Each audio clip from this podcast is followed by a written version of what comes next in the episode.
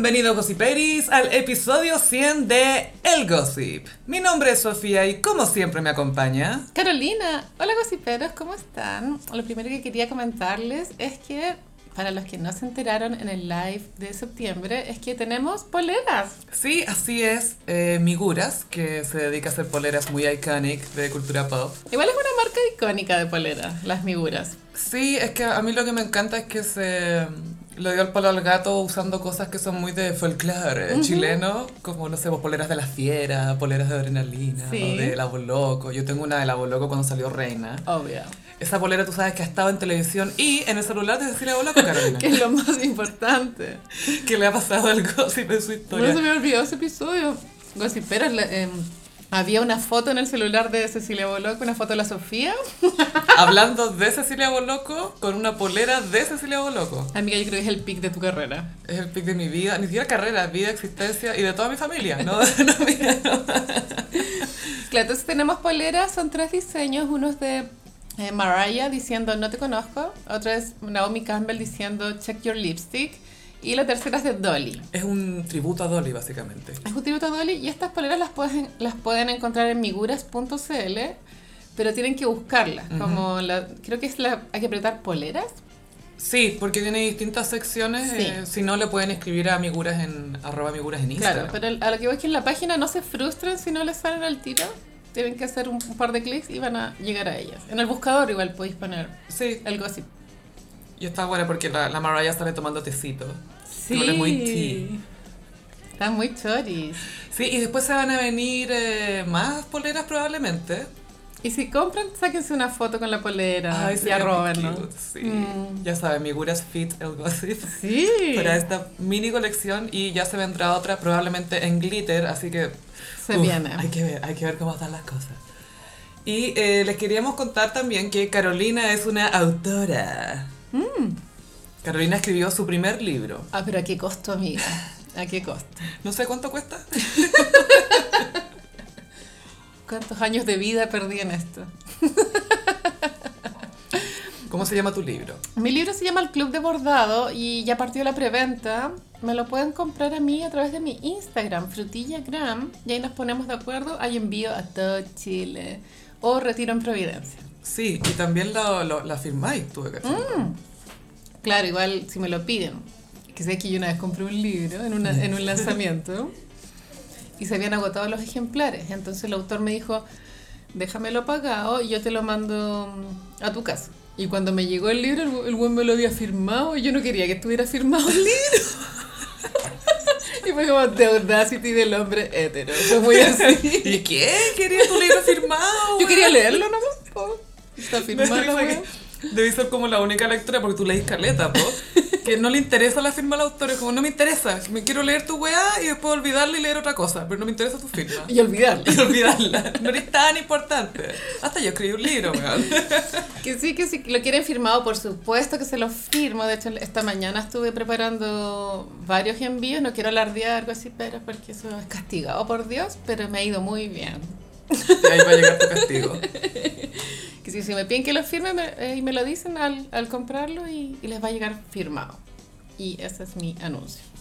Y también les contamos que en Patreon, en patreon.com slash elgossip, eh, nos faltó publicar unas cosas en agosto, pero, pero todo eso será compensado Sí. con un live muy especial para lo- los gossiperis patroncitos que correspondan ahí en las categorías. Vamos a hacer una reacción y cagüín del mes resumido en un live donde vamos a estar reaccionando al primer episodio de El Gossip.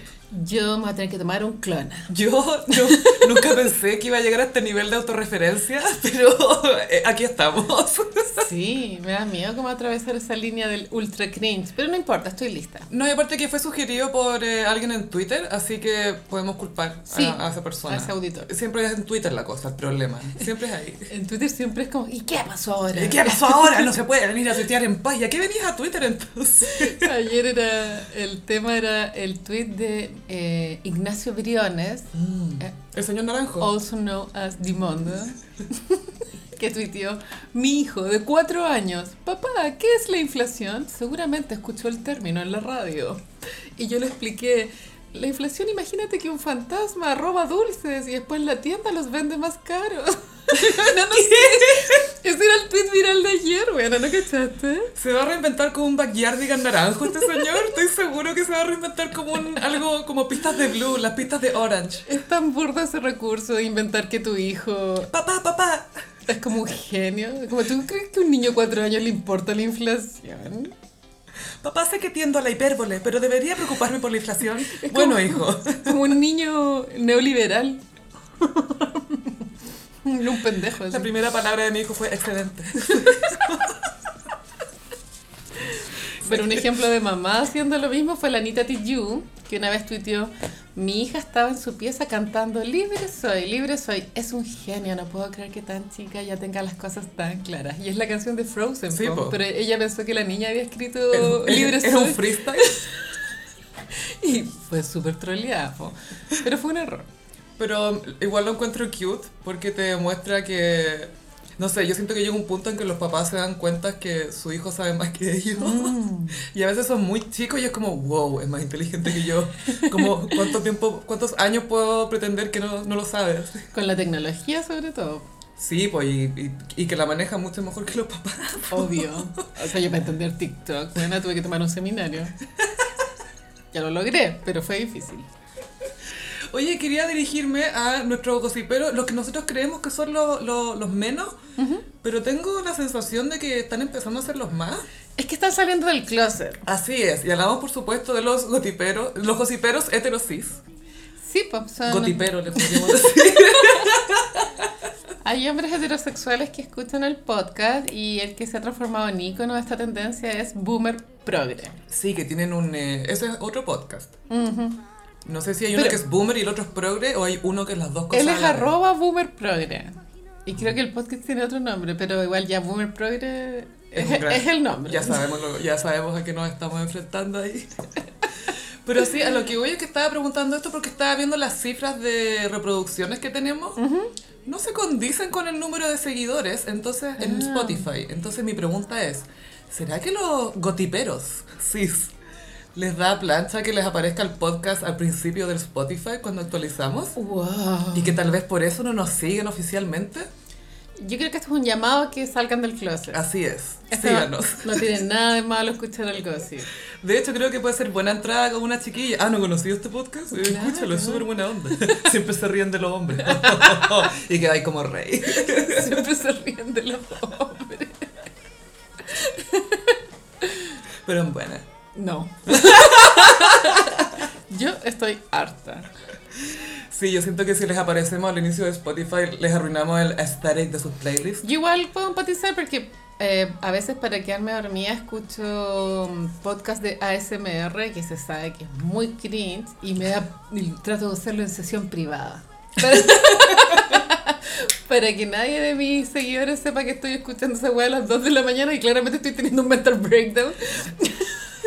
Tú, de hecho, hasta el día de hoy negáis que haces el, el gossip. O sea, no es que lo niegue, jamás lo cuento, que es distinto. Yo creo que tú eres la única persona con un podcast que no se presenta con Hola, tengo un podcast. No, pero me pasó hace poco en una... que Ya que lata abrir mi vida privada, pero tuve una cita y, y ya llevaba una hora la situación y salió el tema del podcast, pero por un tema como de, de mis horarios y el buen dijo, ¿qué podcast? Y yo, el gossip, ah, pero si yo lo escucho. ¡No! ¿Qué te pasó? Y yo como, "Ah, la cuenta, por favor. Pero espérate, ¿él no se había dado cuenta que tú eres la del gossip en toda la cita o se hizo el weón? Yo tengo la hipótesis de que sí que se hizo el hueón. Obvio que sí. ¿No te dijo, of course, Anita? Of course, Carolina. Y después así como, ¡taxi! O sea, efectivamente no puedes tolerar estar con alguien que te conozca del podcast. No, qué sé yo, son situaciones excepcionales. ¿A ti te ha pasado? Eh, me ha pasado que me han preguntado, con la gente que ha escuchado el podcast me han preguntado si soy como soy en el podcast, antes de salir. Pero eres así, po. Sí. Sí, la verdad es que sí, sí. Esta soy yo. Esta soy yo, no hay que hacerle. 100 episodios lo confirman. Oye, tenemos que comentar el regreso de ABBA. Claro, Ava vino a salvar a la humanidad. Como siempre. Pero como yo soy fanática, quiero dar más detalles de esto porque esto no es solo lo que pasó ahora, amiga. En el año 2018. Se había anunciado que se supone que esta- iban a grabar algo nuevo. Claro, en el 2018 fue una gran noticia para mí porque dijeron que efectivamente iba a haber nueva música muy pronto. 2018, bueno, yo, ay, pasaban los años y mira cómo que está pasando. Venían las pandemias, venían los estallidos y nada, nada. no weón. volvían, no volvían. Y corrieron la fecha como tres, dieron como tres veces fecha, eso fue lo irritante, ¿cachai? Pero fue porque ellos se, se reunieron, se vieron las caras, se perdonaron, viste que ellos igual fueron infieles. Winner takes it all. galla. Wow. Bueno, más. Tu madre. Y ese meme que fue que hay un señor hecho pico en una fuente de soda. Que esa wea la he visto en tantos Instagram porque eso te dice que The Winner Takes It All nos toma a todos. Es que esa canción es demasiado fuerte. La letra es cuática. Es brígida. Y de verdad te habla de la competencia en el amor, de quién gana, quién pierde. Y que a veces perdís, po. Incluso cuando pensaste que ganaste, perdiste igual. Ava, pues Ava. Bueno, entonces los ABBA, eh, de pasar a hacer una- unas canciones, dijeron, ya, hagamos un disco, ya, una gira. Entonces por eso se demoraron tanto, porque planearon toda esta cosa que la verdad es que se entiende el tiempo que se tomaron porque se ve muy perfecta. Y lo otro es que, claro, se supone que se iban a reunir para grabar una cosita, algo piola, pero ahí pasa que grupos que han estado separados por mucho tiempo, de repente se juntan en el estudio de nuevo y es como, ah, de veras que por esto estábamos juntos antes, ¿cachai? ¿Te, te acordáis de por qué te llevabais tan bien? De haber sido heavy para ellos. Y qué bueno que se lleven bien, porque efectivamente parece que hubo una infidelidad dentro de esos dos matrimonios, que eran matrimonios al comienzo. Sí, po. Más enredo. Swinger, heavy. Los años 70, amiga, yo no sé qué pasó esa década. Nadie se acuerda.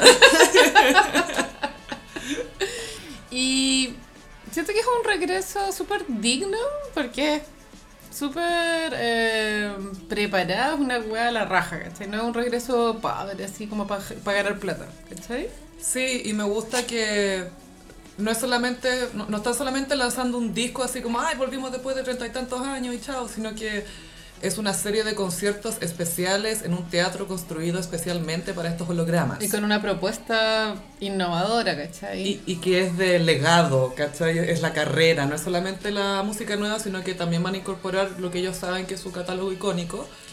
Entonces no es solamente, ay, tenemos un disco nuevo, sino que regresa la experiencia, lo, lo entienden como un evento. Y le dan una creatividad que es algo que nunca antes se había hecho también. Mm. Y están empujando una tecnología que yo creo que va a ser prevalente en años venideros, que Se es la viene. de conciertos con, con hologramas. Claro, pero estos hologramas, por lo que entendí, son movi- O sea, ves, tú ves el holograma, pero son ellos los que están detrás de esos movimientos. Son eh, como un reflejo, básicamente, una, una proyección. Claro, por eso el post, o sea, la foto pro- pro- promocional son ellos con estos Con los sensores. Con los trajes, con los sensores. Que igual la foto fue media troleada. A mí me gusta.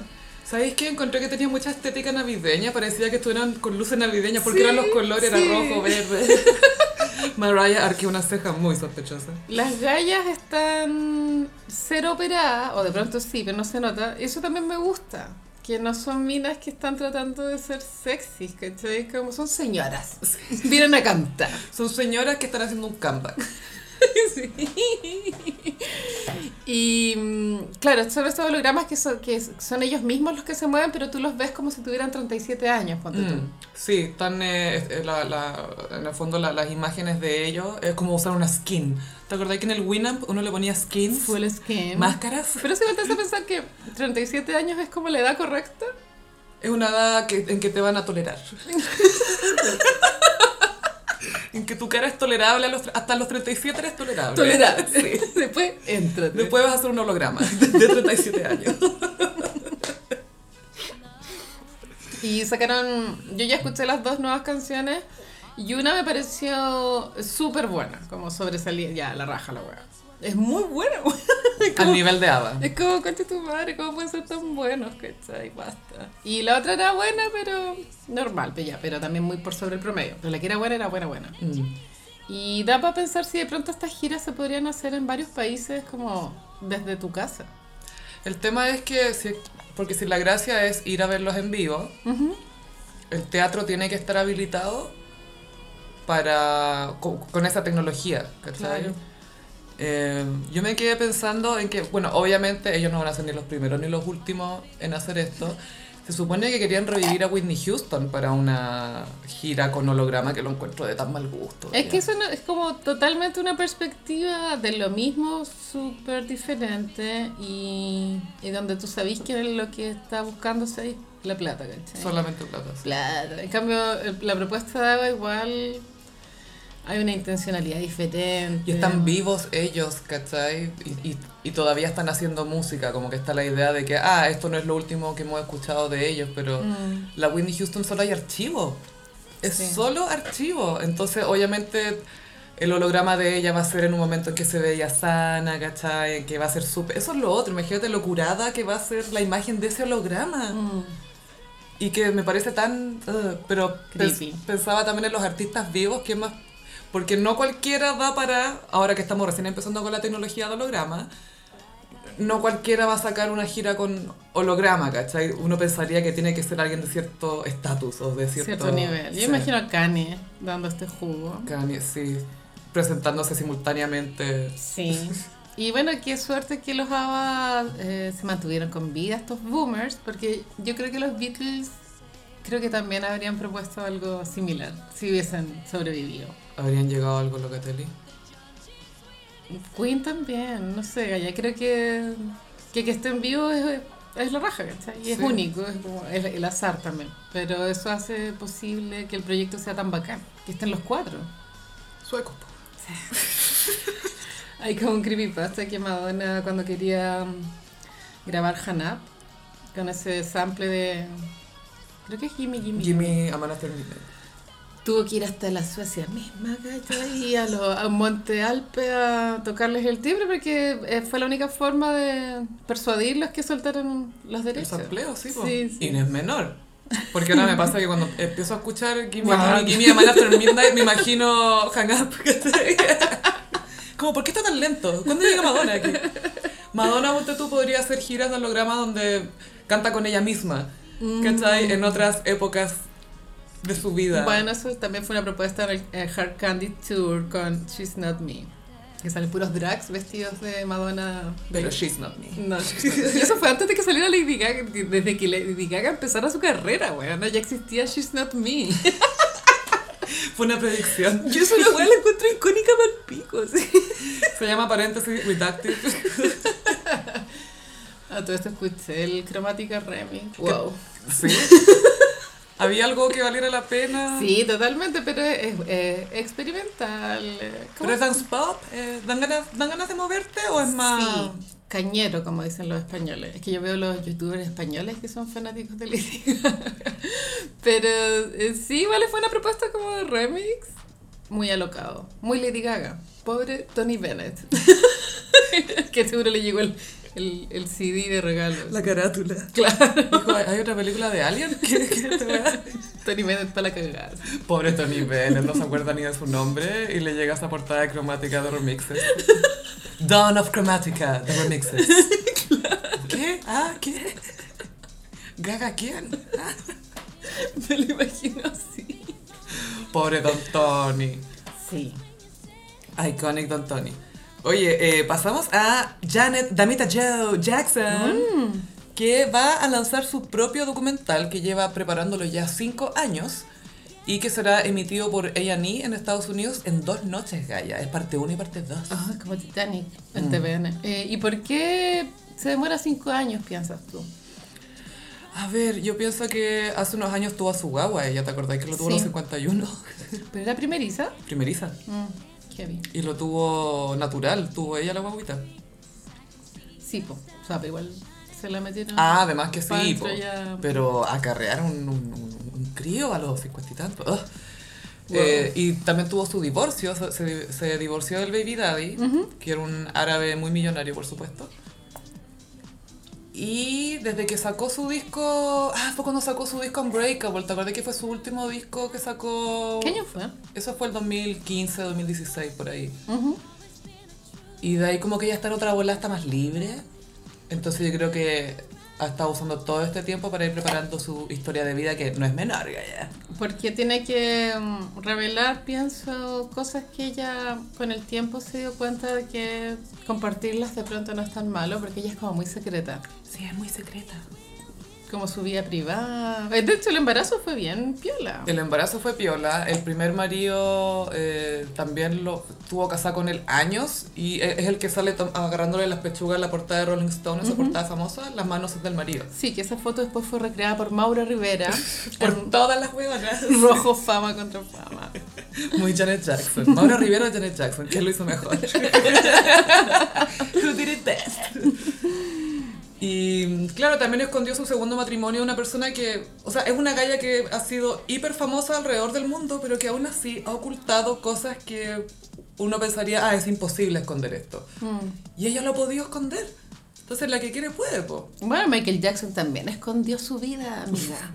Hay cosas que no escondió tanto, pero que queremos hacernos los hueones. Y claro, a mí igual me causa una mini curiosidad morbo. eh, si en el documental de pronto ella da unas palabras hacia su hermano Michael. Sí, yo creo que van a hablar, va a, hablar- va a ser una, un comentario más bien positivo del hermano. Eh, ella... Ella, pero de pronto, ella de pronto quiere contar algo.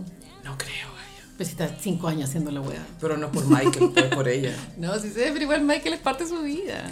Sí, pero no va, no va a decir que Mike... Nada malo de Michael, a eso voy. No sé. No estoy tan segura.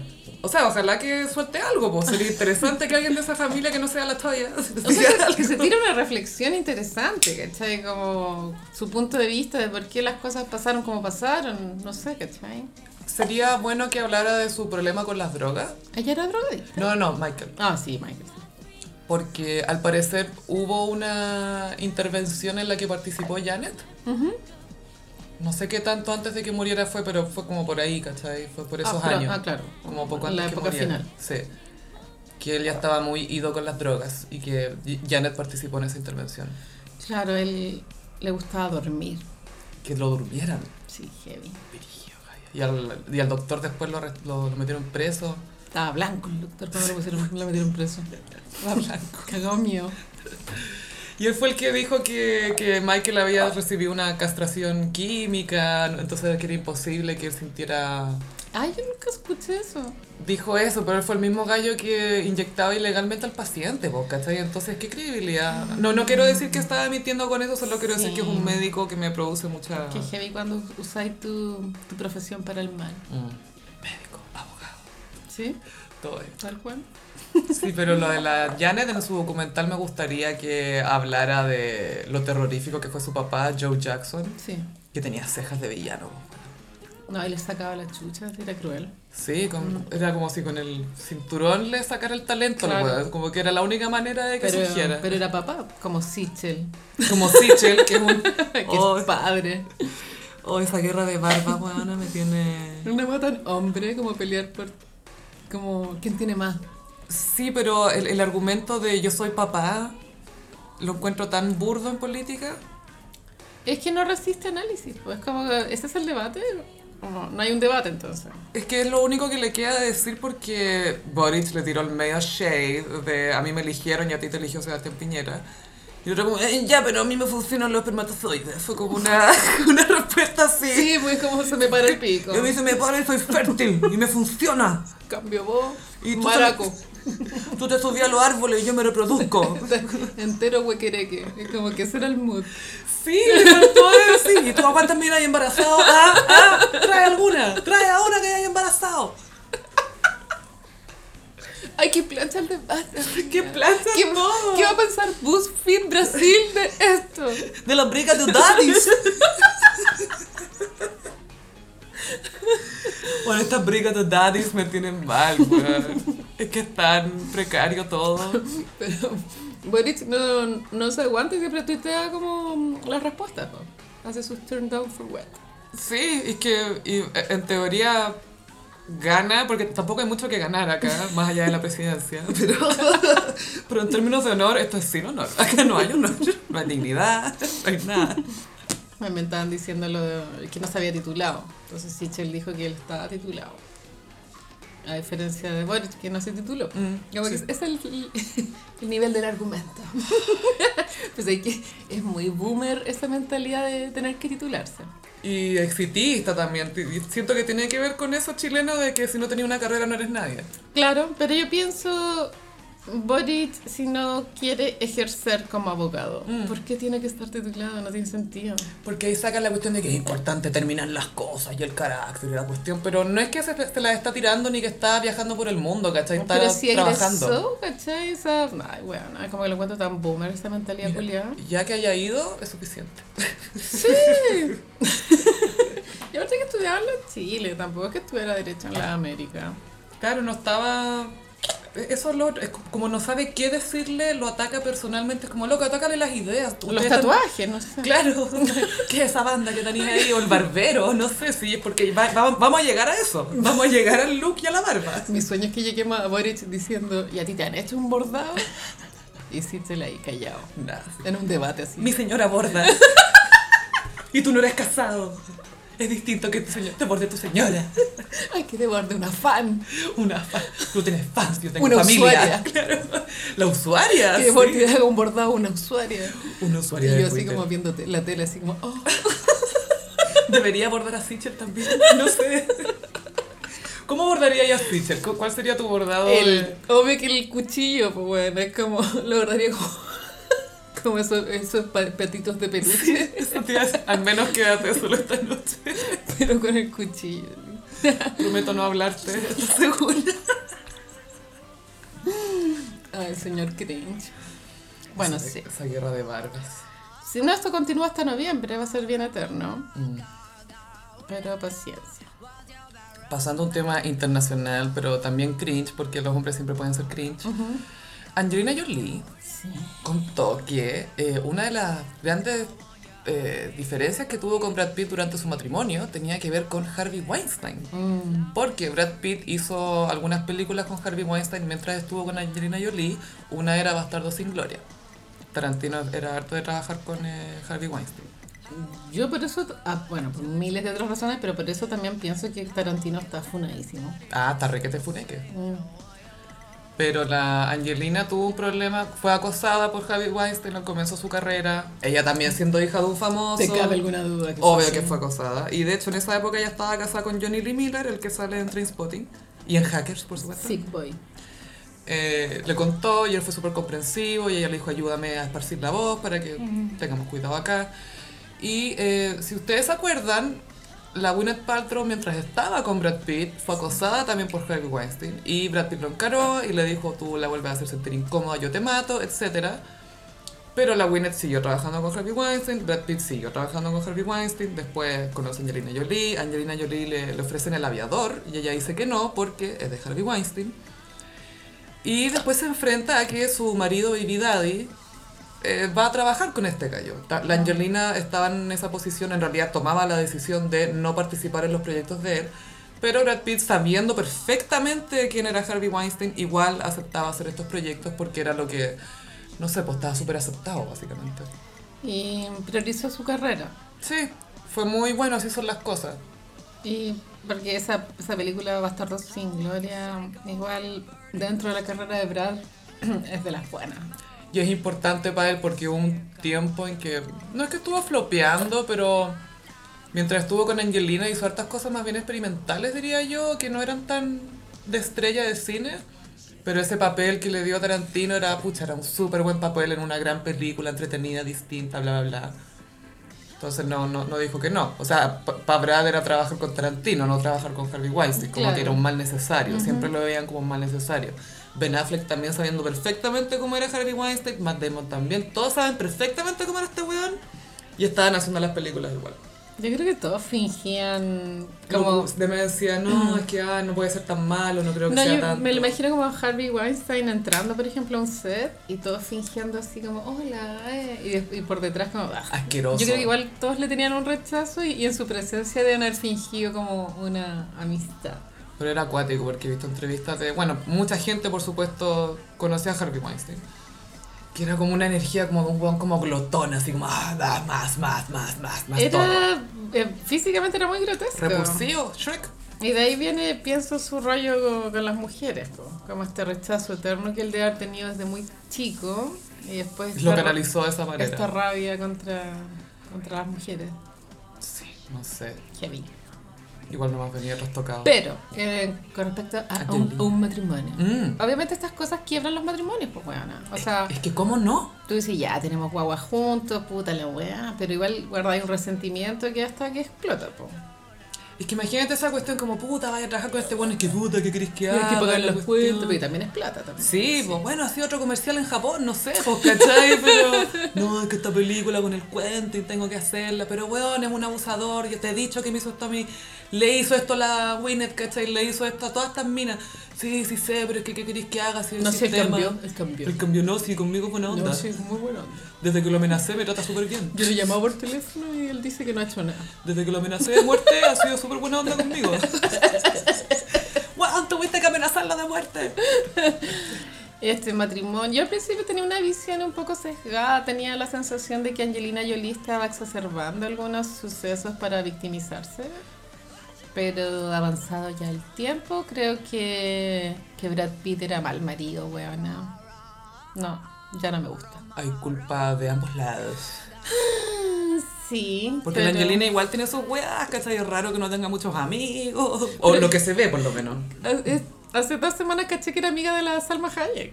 Estaban celebrando el cumpleaños. Y la Salma también fue acosada por Harvey Weinstein, pues bueno, así la, la, la cagó con Obvio. Frida. Sí. Entonces, obvio que estaban pelando el plato. Thank God you left that gringo. Que sí, que bien para Angelina, que se haya liberado este weón de mierda. No digo que sea un weón de mierda todo el día, ¿cachai? Pero de Marido. pronto en el matrimonio dejaba mucho que decir. Sí, eso está demostrando Brad Pitt, que de repente cuando tenía que ser sensible o conectar de alguna manera más allá de él, le costaba un poquito. Sagitario, pues weón. Sagitario, Sagitario. Como dijo Jennifer, le falta el chip Y de pronto este matrimonio duró lo que duró también por los niños. Si no hubiesen habido, tal vez habría terminado antes. Puede ser porque empe- empezaron con Maddox, o sea que ella ya lo había adoptado, y después adoptaron a Sahara, y después nació Los Shiloh. mellizos. Ah, Shiloh, y después vieron los mellizos. Shiloh, después Pax, Me encanta Paps. Pax, de Vietnam, Pax. Y también eh, ahí vienen los mellizos. Sí. Igual Angelina se me hace muy fome ella, pero la apoyo. Sí, le gusta, está bien su para. Ahora va a salir en esta película Eternals, que es de superhéroes, pero que actúa la Salma Hayek ahí, pues entonces no sé si se habrán conocido ahí. Yo creo que se conocen más. Pero que de hecho la dirigió esta galla la que dirigió Nomadland, que se ganó el Oscar. Ay. Entonces es un poco distinto, ah, igual a una película de superhéroes culia, pero tiene algo un, un poquito más, por lo menos se ve más distinta. Igual no la veré. A lo que voy es que Salma debería presentarle un francés a Angelina, porque Angelina habla francés. Su mamá era media francesa. Yo siento que Angelina no necesita un hombre. Esa No, pero para que la vaya a ver, un weón sí, que la sí, vaya a ver. que la entretenga. Pero Sí. encuentro que una weona que ya está por sobre eso. Sí, como que de chica era muy súper sexual y tal, y después fue como... "Eh, O sea, no chico". digo que esté bien ni mal, sino que esa es la vibra que me da ella. Lo que le funciona a ella. Está sola, es mamá, pico, ¿cachai? Sí, pero yo creo que igual va a tener su, su partner, porque Angelina tiene algo que es sola, ¿cachai? Hace poco andaba con el weekend. Yo creo que no, no prosperó esa situación porque no, no los volvimos a ver. ¿Sabéis por Yo creo que eh, trabajaron juntos porque Sahara es de Etiopía, Ah. la niñita, y el, el Weekend, la familia es de Etiopía. Y también cuando se supo ese rumor, el weekend estaba pronto a sacar el, el nuevo disco también, entonces funcionaba como promo. Y la... Sí, pero de- yo creo que estaban trabajando en algo de, de Etiopía o de salud o algo así, porque la- a la Sahara la tuvieron que operar y la Angelina se puso a trabajar ahí pa- para que ayudaran a... para que en el fondo la investigación médica incluyeran también a las personas que tienen pieles más oscuras. Porque, por ejemplo, una de las indicaciones de una cicatriz que está quizás mal cerrada es como, oh, si se te pone rosado. Ah, Pero hay pieles que no se ponen rosadas, po. Claro. En- Entonces la Angelina quería poner más foco en eso. Y yo creo que, no sé, quizás por algo de Etiopía trabajo con el Weekend. O de caridad, algo así. Pero obvio se acostaron, vaya. Ojalá. Aparte que, el- no sé si fue por eso que el Weekend ahora está súper sobrio, está como muy enfocado en la vida. Ya no está Can't Feel My Face. Ya no está perdido en el Apumanque. Está... A ver cuánto le dura. A ver cuánto le dura. Sí. A ver qué pasa con Esto Selena. no puede durar mucho. Podría volver con Selena. ¿Tú crees que.? No, no creo A que Selena le cambió el cuerpo. En las Sí. últimas fotos que la he visto, se ve como mujer. Ya no Sí. es como una niña. Que la Selena Gómez tenía un poco esa, eh, esa maldición, entre comillas, que a los 23 tenéis cara de niñita de 15, como redondita. Pero aparte su encanto. Pero ahora es como una mujer y de hecho es como Carmen Miranda. muy latina. Mm. Como su body. A la Camila Cabello. Camila Cabello. Es que, nah, ya voy a decir algo muy funable, pero esa tiene sobrepeso, amiga. Sí, pues ya he hablado de eso. po. Ha hablado de que. mm, Se dejó estar con el Shawn Mendes. Mucha Pero, me- pizza. pero a mí me gusta que Shawn Mendes está muy flaco y tonificado y ella está feliz con sus curvas. No está tan feliz. ¿Tú, tú crees que no? No, porque ella la paparazziaron bien feo. Porque típica, ¿sabes? La peor foto que te pillan como con la guata afuera, ¿cachai? Que no es representativa de tu verdadera guata, pero igual era una foto fea. Ella hizo un, un live de Instagram eh, alegando contra esta cultura de que te, te, te apuntan con el dedo cuando tenés guatita, pero yo creo que ella estaba afectada. O sea, porque si no le hubiese importado no, no habría hecho el live. Es que sabéis que Gaia es de esa generación que dicen que están mal esas cosas. Yo creo que estaba afectada ella. Yo creo que estaba afectada, claro, como de... Porque la, la forma en que lo plantearon los medios fue como, ah, está buena, está gorda y la cuestión. Y ella estaba... Fue como, ya, obviamente ya no soy la misma de antes, pero... Pasa también que el, su ropa de ejercicio es- no era sentadora. No era Kardashian. Es que eso es lo otro, las Kardashian nos metieron en la cabeza que la ropa de ejercicio te, te tiene que hacer ver mina. Sí, Y es como, estáis sudando, ¿qué importa? no te vaya a ver bien. Como que el elástico te aprieta los rollos. Obvio, po, ¿cachai? Es normal. Pero, Sí. pero estas dos chiquillas latinas, la Selena y la Camila, están muy, están muy cur- cur- curvilíneas. Pero Selena es superior. Selena, sí, estupenda. Una verdadera estrella. Y bueno, y Dolce Gabbana, ¿te acuerdas que el capítulo anterior hablamos que estaban funados? No, hablamos en el live de el eh, desfile en Venecia de Dolce Gabbana que Claro. granizó, pero la moda tenía que continuar. No me acuerdo bien cómo era ese cagüín, pero una vez la Selena escuchó a los Dolce Gabbana diciendo, oh, esta huevona más fea que es tan fea esta niñita, no sé por qué la siguen invitando. Una ¿A la Selena así. Gomez? Sí. Sobre ella. Sí. Oh, Que están muy funados los Dolce Gabbana, amiga. racista, shady. Super shady, weona. Y aparte que ella yo la encuentro genuinamente bonita. Como que no veo un punto de vista donde se pueda ver mal. No, en ninguno. Bajo ninguno. Ah, y en el live también comentamos los DM que le mandaba Scott Disick al ex de Ah, Kardashian pelando sí. a la Kourtney porque estaba feliz con Travis en Italia. Y yo te dije que si yo fuera la polola del Scott lo pateo. Y trascendió ¿Qué fue lo que que sucedió? la polola, esta niñita de 19 años, se aburrió de este weón. Y hasta ahí quedaron. Y la mamá, que es como media celebridad en Estados Unidos, le tiró como un, un emoji así medio shady. Estaba feliz de que hubieran terminado. Era para patearlo. po. Sí, pues obvio es como el loco que está ahí. No, no. Es casi una infidelidad.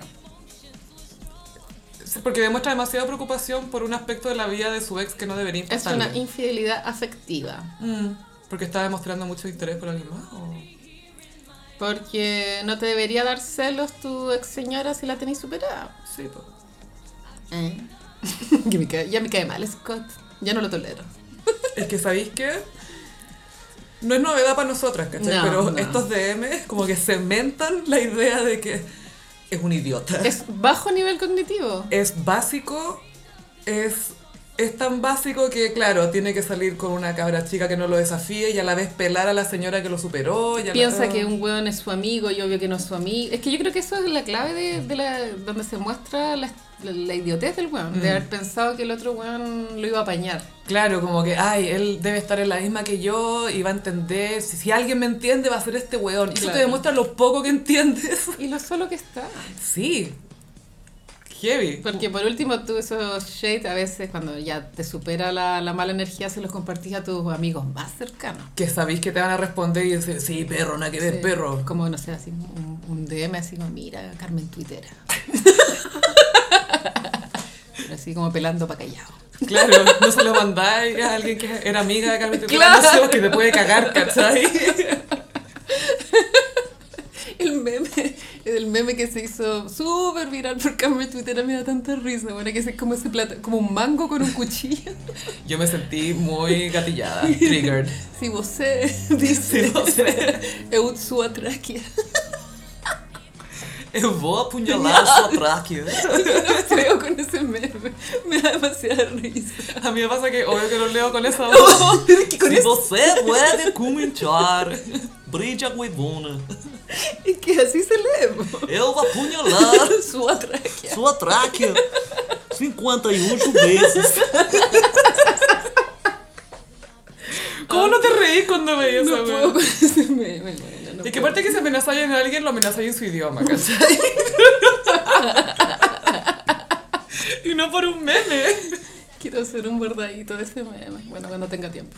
Lo chistoso, amigo, que a ti también te pasó una vez que hiciste un bordadito y gente se sintió personalmente atacada. y ni siquiera eran tus palabras, eran las de Gianluca. Graniani. Sí, estoy cansada de marcar tendencias.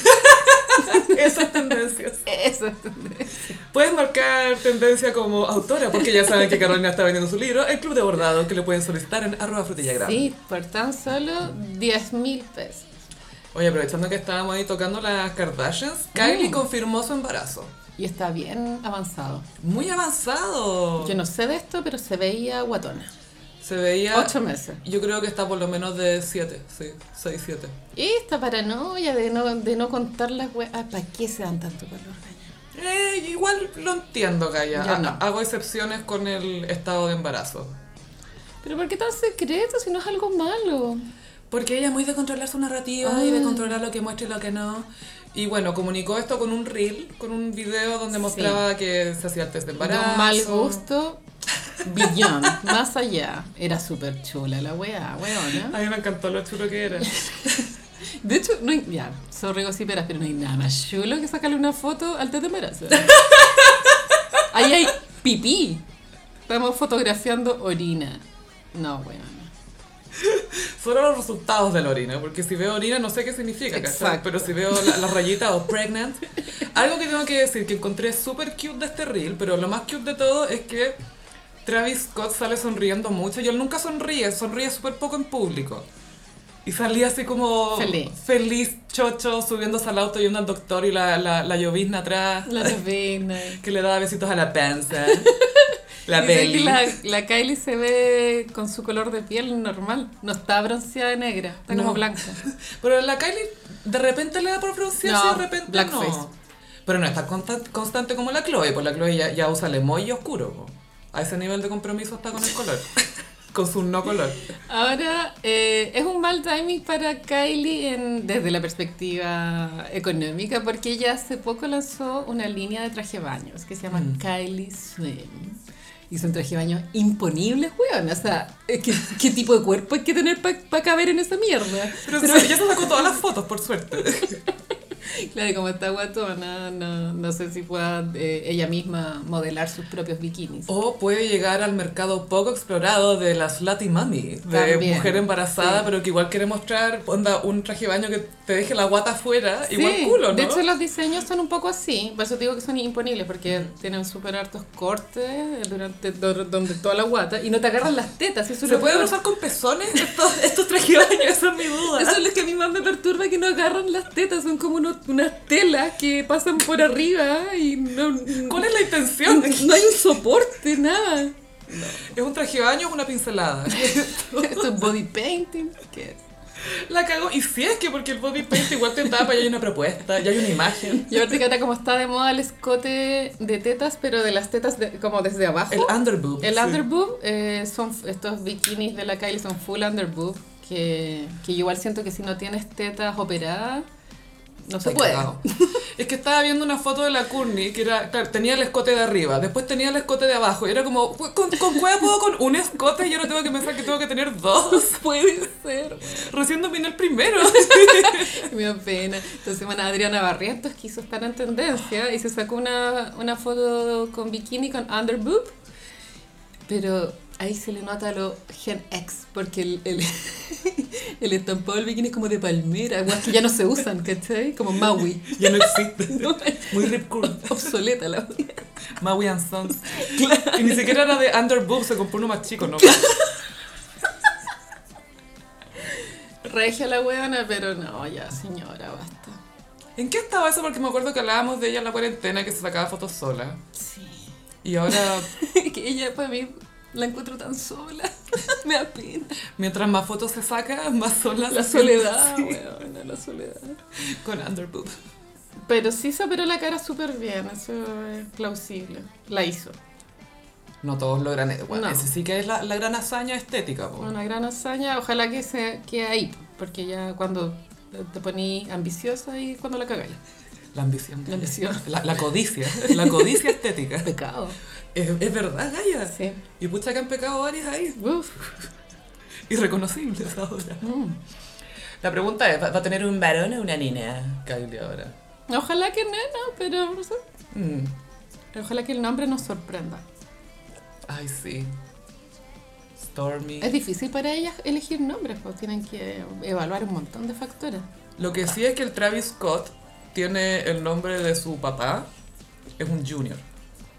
Entonces no sé si, si tiene un nombre, va a querer que sea junior también. No, tienen que ponerle un nombre totalmente excéntrico, que sirva de marca para el futuro, todas esas cosas. Que sea trademark. Claro. Que le pongan trademark, sería muy chistoso.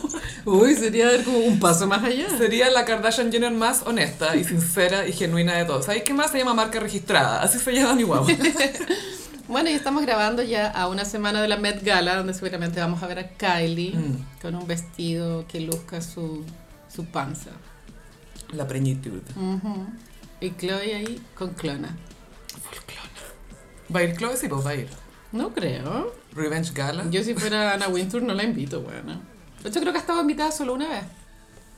Ah, buen punto. Sí, porque la Kim va siempre y las Jenner la- van siempre. Las Jenner van siempre. Y la Courtney fue una vez nomás, creo. La Kris Jenner también ha ido. Ah, obvio que va con Corey Gamble. Pero solo una vez fue. No está invitada siempre. Es que baja el nivel, pues. Es que, que, que había eso, porque ¿te, acordás que me acuerdo que una vez hicimos una iconic de la Gwyneth Paltrow y que ella había comentado que ya estaba over la Met Gala, como que ella había entendido que era bullshit. Amo. Igual Obvio que cachó antes que todo. hay cosas de, de Goof que me gustan, como por ejemplo ese comentario, Sí, ¿cachai? sí. Pero hay otros que es como, ah, ya cállate, ¿cachai? Pero eso está bien porque me encanta porque Goop dijo eso, no sé, hace unos tres años, ponte tú. Y no sé, pues después vemos que Katy Perry llega vestida de hamburguesa esforzándose y todo, y Goop ya está Over en it. otra, over it. Goop se hubiera vestido de tofu en la Gala. Creo que el tema de este año es un homenaje a la moda americana. Sí, es eh, independencia Halston. americana, algo así. Ralph, Tommy, ¿qué más? Oh. La independencia es el tema aquí, entonces hay que ver cómo van a interpretar esto. Algunos muy literal, como ya sabemos. Estaba viendo que la Katy Perry va a llegar de la declaración de la independencia. No, como la Estatua de la Libertad. Y con Nicolas Cage persiguiendo. A todo esto, dato gossipero, en este nuevo streaming, Star está contra cara. ¡Ah! Me encanta. Un gossipero me mandó pantallazo, anda, bajé Star y esto es lo primero que vi. Y era contra cara. Obvio. Que tenemos un comentario de Contracara en nuestro Patreon, por si acaso. Yo creo que ese contenido es el contenido de más alta calidad que hemos grabado. Pero eso es, es solo porque es Contracara. Es por, Obvio. es por el material, no por nosotras. No tiene nada que ver con nosotras, No, tiene todo tiene- que ver con la primicia. Todo que ver con Nicolas Cage Casper y... Troy. ¿Cómo se llama el director? ¿Es el japonés? John Woo. John Woo. Taiwanés, creo que. John Woo. Y las palomas con explosiones. Wow. Mucha paloma. Y cámara lenta. Como que podría haber un contracara de Boric con Sichel. Contra barba. Les cambian las caras. Les cambian las barbas y nadie los reconoce. Así Y como- empiezan a opinar weas, así. Y Boris tiene que criar a los hijos de Fitch. O Boric diciendo como comentarios súper neoliberales y como somos todas fanáticas, no, sí tiene razón. ¿Cómo darían con los tatuajes en el contracara de ellos? Hay muchos tatuajes que pensar aquí, ¿eh? Ya sabéis, los directores de cine, Pablo Larraín. que a todo esto Pablo Larraín, viste que aparte de estar igual a Pablo Neruda, Cosplay de Neruda. está igual a Onur de, de, de esa teleserie turca, weón. ¿Qué onda esa barba, weón? Onuruda. Onuruda. ya, de ahora digámosle Onuruda. Onuruda. Onuruda la reina. Y él le dedicó la película a su mamá, po. Mm. Eso dijo. Y su mamá iba a ser una vieja más facha. Porque como que la el titular es tierno, como, oh, le dedicó la película a su mamá. Y- Pero es una película de una princesa. Mm.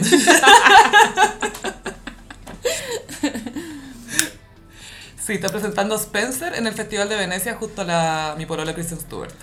Qué regia ella. Bueno, en Venecia yo vi demasiados buenos looks este año. Ha estado bueno, ¿cierto? Nadie dio jugo que yo haya visto. Estaban todos dando el tono. Que no sé, algo pasa cine, Italia, al- Sí. algo pasa con esa mezcla Europa y, y cine. Hay, hay una mezcla muy Sí. linda y, y alfombra roja diurna. Dios, Diurna, con harto sol. Porque hay toquequea. Ah, no. Sí. no hay toquequea en los otros países. Somos solo nosotros. Sí, ellos, van a acostar por sentido común. No hay touch of stay. Touch of I want you to stay. No, no. Pero sí, en Venecia yo vi a todos, todos vestidos demasiado bien. Bueno, Zendaya, por supuesto, que destaca mucho. Siempre, ¿eh? Es que es modelo esa mujer. Estuvo hablando ahora que eh, ella tiene 25, acaba de cumplir 25, súper chica. Eh, Tiene muchas ganas de dirigir, dice que estoy haciendo lo posible por convertirme en directora. En todos los sets en los que entro, trato Trata de absorber y de aprender todo lo que pueda y quiero, tener, quiero hacer películas con mujeres negras, dijo. Quiero tener protagonistas mujeres negras. Entonces tiene ese proyecto Zendaya. Y yo creo que lo va a hacer bien. Bacán. Sí. Y pasamos a... ¡La zona aldea! Ay, no estoy lista. Ay, qué atroz. Bueno, ¿qué fue ese sábado Funaki? Hace tiempo que no teníamos un sábado Funaki en Twitter. Hay sábados Funaki en Twitter, cuando menos llegan como una luna llena de repente. De repente llegan. Sí, porque Rodrigo Rojas Pelado va de Yamil a Yamil. Sí. Sacó la gran noticia, o sea, básicamente confesó que él nunca tuvo cáncer. Es un gran detalle porque él no confesó, lo pillaron. Mm. Es distinto, mira. Sí, este es un constituyente que primero lo conocimos durante el estallido social porque iba a Plaza Dignidad a protestar y destacaba por eh, estar completamente pelado, sin cejas y siempre tenía carteles que decían que él era enfermo de cáncer y que estaba peleando por una salud más digna. Y de repente andaba hasta con el catéter, ¿cachai? Andaba con las conexiones de la clínica puestas en la calle. Muy histriónico. Sí, y después se tiró a constituyente, fue elegido, y sobre una plataforma de salud, de salud en Chile, de queremos, eh, quiero representar a los pacientes con cáncer, eh, mejores tratamientos, etcétera, y esa fue su plataforma. Mm, Porque igual varios constituyentes tenían su mini lucha, sí. su mini camp, su mini lucha. sí. Y la de él era esa, y salió electo, y se supo que nunca estuvo enfermo. Sí, ojalá hubiesen investigado eso cuando eran candidatos. Y aparte que fue extraño, porque espérate, esto fue. Unos periodistas cacharon, como que básicamente lo expusieron. Estaban dateados. Estaban dateados, obviamente estaban dateados. Alguien les dijo, oye, acá investigate este one No quiero dar nombres, pero bueno, Tere Marino. ¿eh? fumándole encima al one, así que todavía no se muere, a ver, investigalo.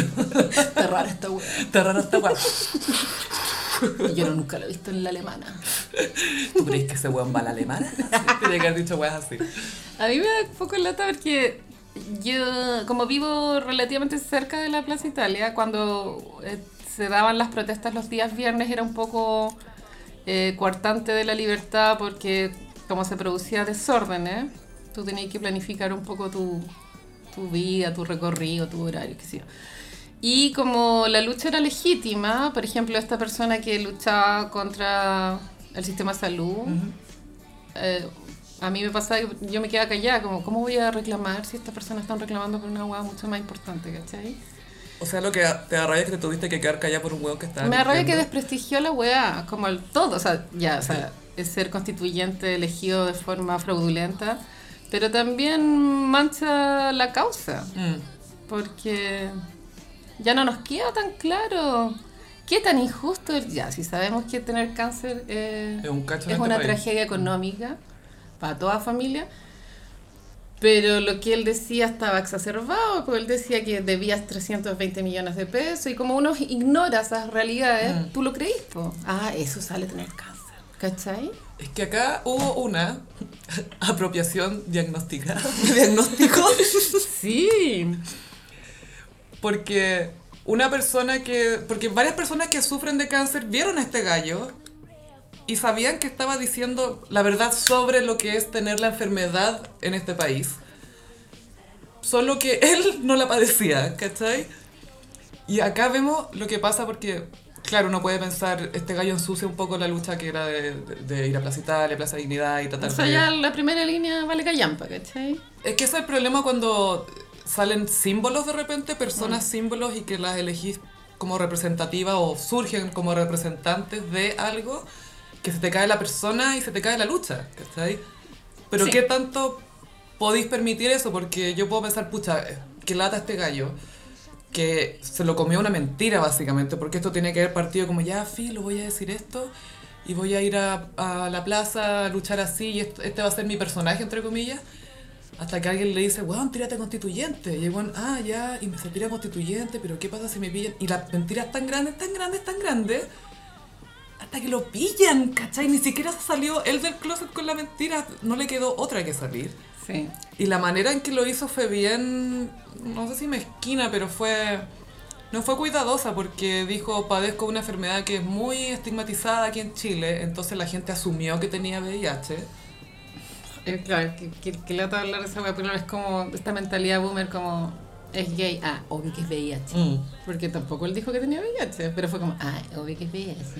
Y después empezó la subpelea de gente que confunde VIH con SIDA y que todos son contagiosos y Salió- si es detectable o no. Salió el checopete a hablar de SIDA, weona. Ay, la bafuna. Pero pasa que eh, su arrepentimiento no es real, Mm. no es genuino y esa wea es aún más chacha.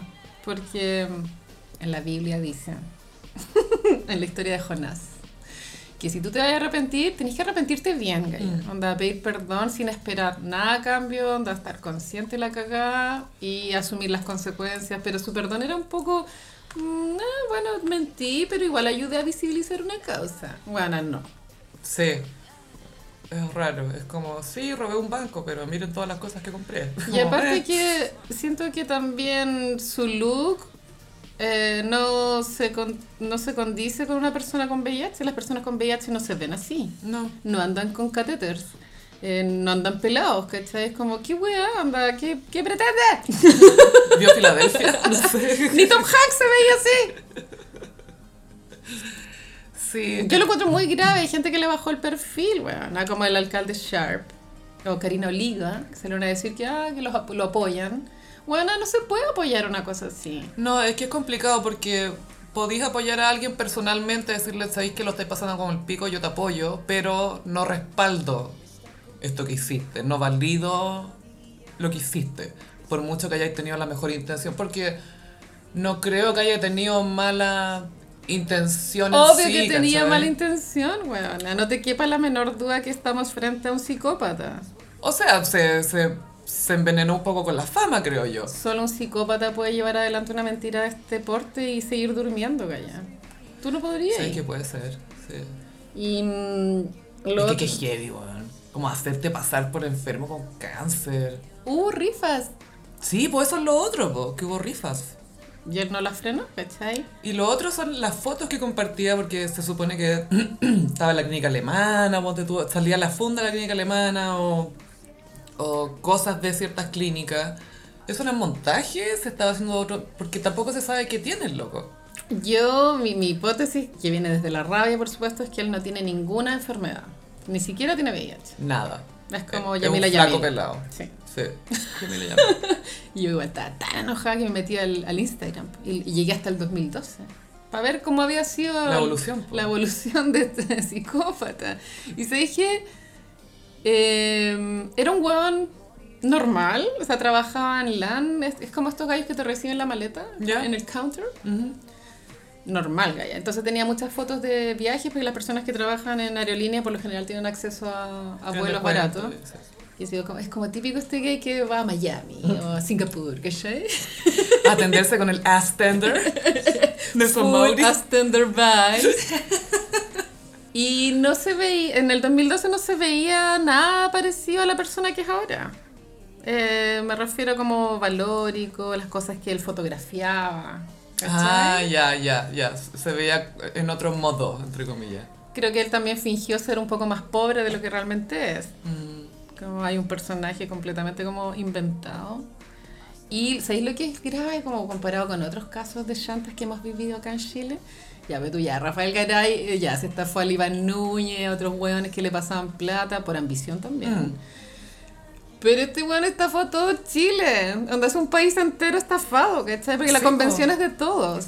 Qué cuático. Es demasiado, gaya. La, la horca. No, y, y me acuerdo que pidió esta disculpa y ofreció su renuncia como loco. Ándate, ni siquiera lo ofrezcáis, ándate. Y que después explicaron en la tele que no existe en el manual la opción de renuncia. Sí, pero esto es extraordinario. O sea, por un tema ya simbólico, básicamente, de que tiene que mencionarlo, no puede no mencionar la convención. Más encima él era vicepresidente. O sea, adentro ya de la convención tenía un cargo que, al que renunció, ¿cachai? Pero llegó muy lejos. man. Llegó muy lejos. ¿Te imaginas? Ponen de vicepresidente a la Tere Marinovich. weón. Oh. Puta, no sé, weón. Pero la prefiero que no es una estafadora, ¿cachai? Sí, eh, quizás sea súper funable eso porque claramente lo que podría aportar Tere Marinovich puede ser súper nocivo. Pero la mentira y más encima a costa de, de cáncer, pues Gaya, de cáncer, la, la enfermedad.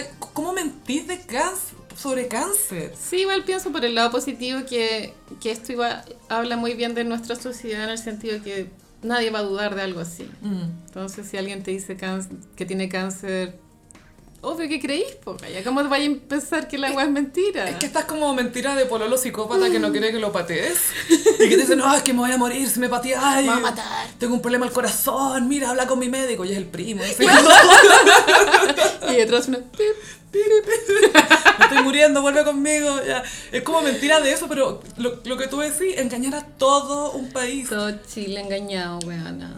Y que heavy que también te respalda eso, que a veces mientras más repetí una mentira, más real o más te la van a creer casi. Sí, en el matinal de televisión estaban entrevistando a como sus... No es que no sé si el- la lista del pueblo, no sé si un partido, no sé lo que es, pero como compañeros de, Mm. de- de eso. Y una era enfermera y decía, es que Julio César, yo siendo enfermera no me di cuenta. O sea, imagínate, o sea, nadie iba a saberlo nunca. Este gallo tiene que haber estado googleando síntomas de la quimio, eh, cómo se manifiesta, haciendo todo un teatro de su vida. Ay, qué atroz. Y bueno, el otro que también es muy condenable es que el VIH no es comparable al cáncer, Gaya. Absolutamente no. Como y eso que- es lo dañino, ¿cachai? Que la gente haya asumido eso y que de inmediato... Esa es la lata de Twitter, que la weá escala hacia un lugar donde no tiene que irse. Claro, Pero sí. es inevitable. y ahí es cuando llega la gente a tuitear, ¡ay, ¿por qué están peleando ahora?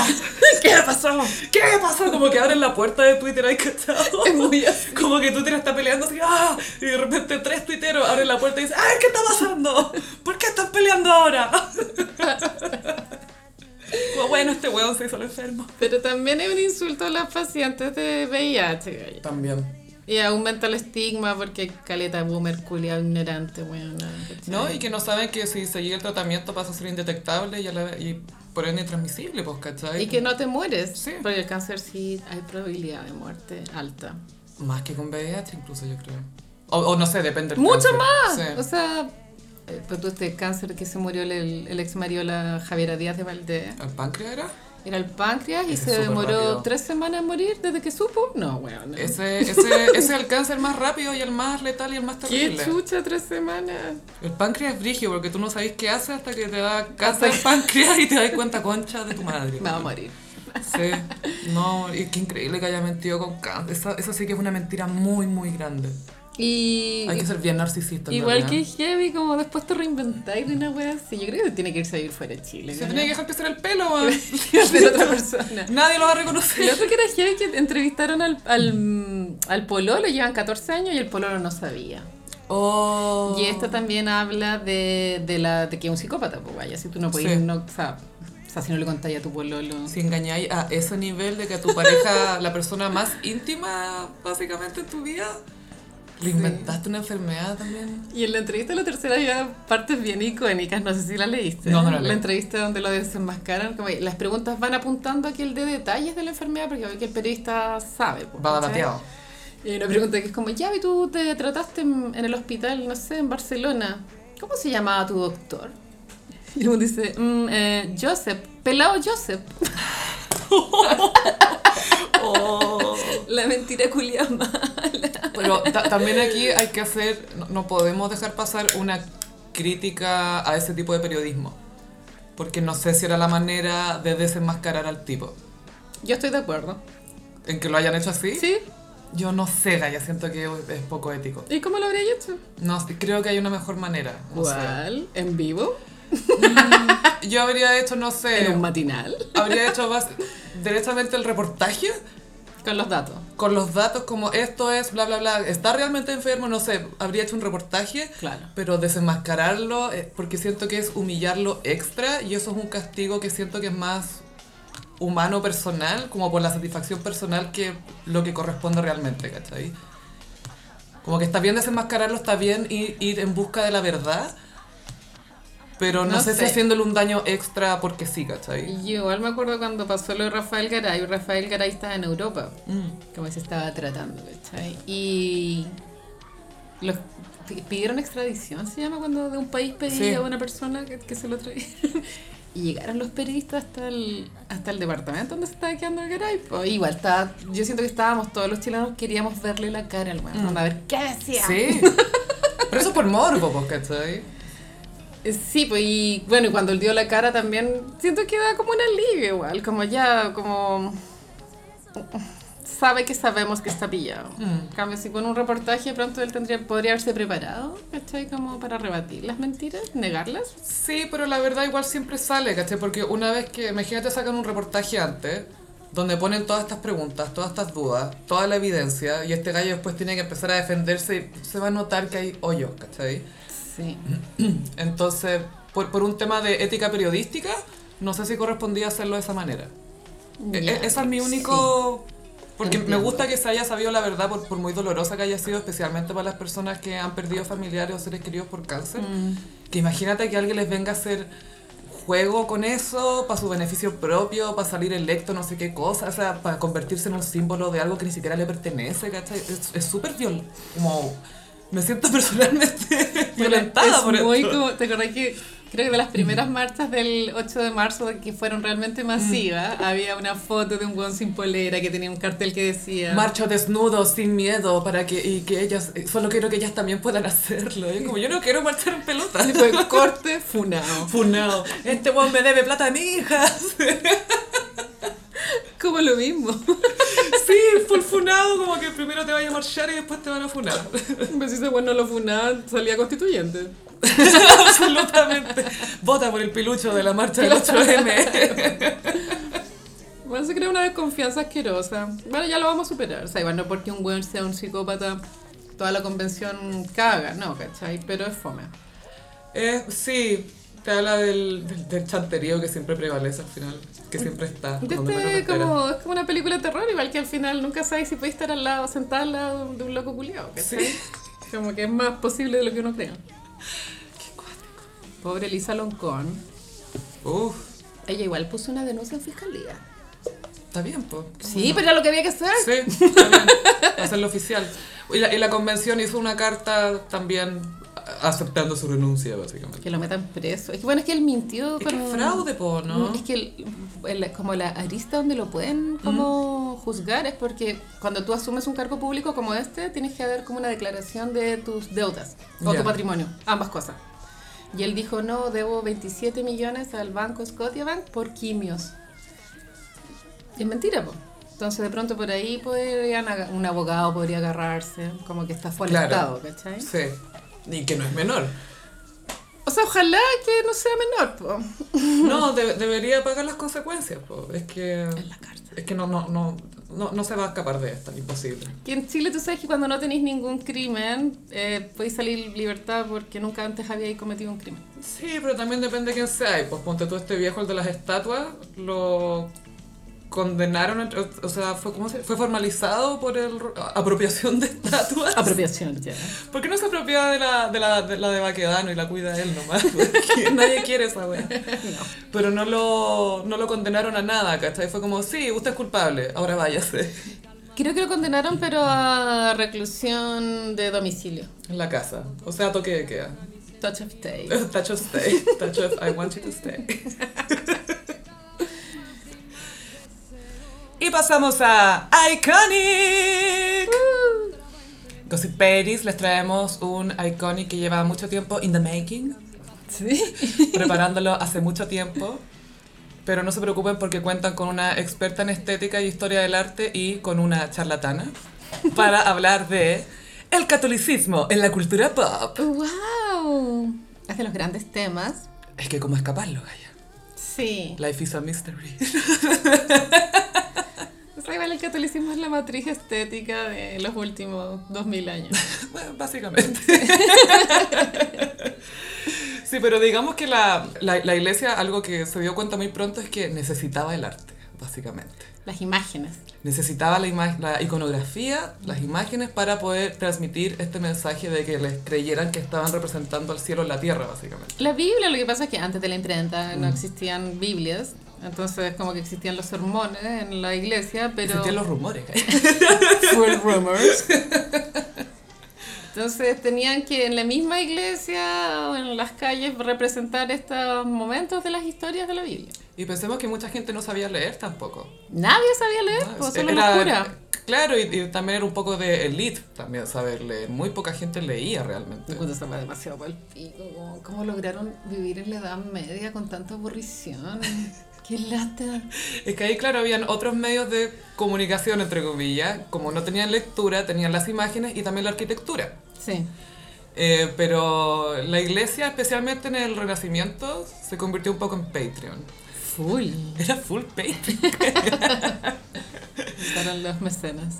Sí, se convirtieron en mecenas de grandes estrellas, como por ejemplo Rafael.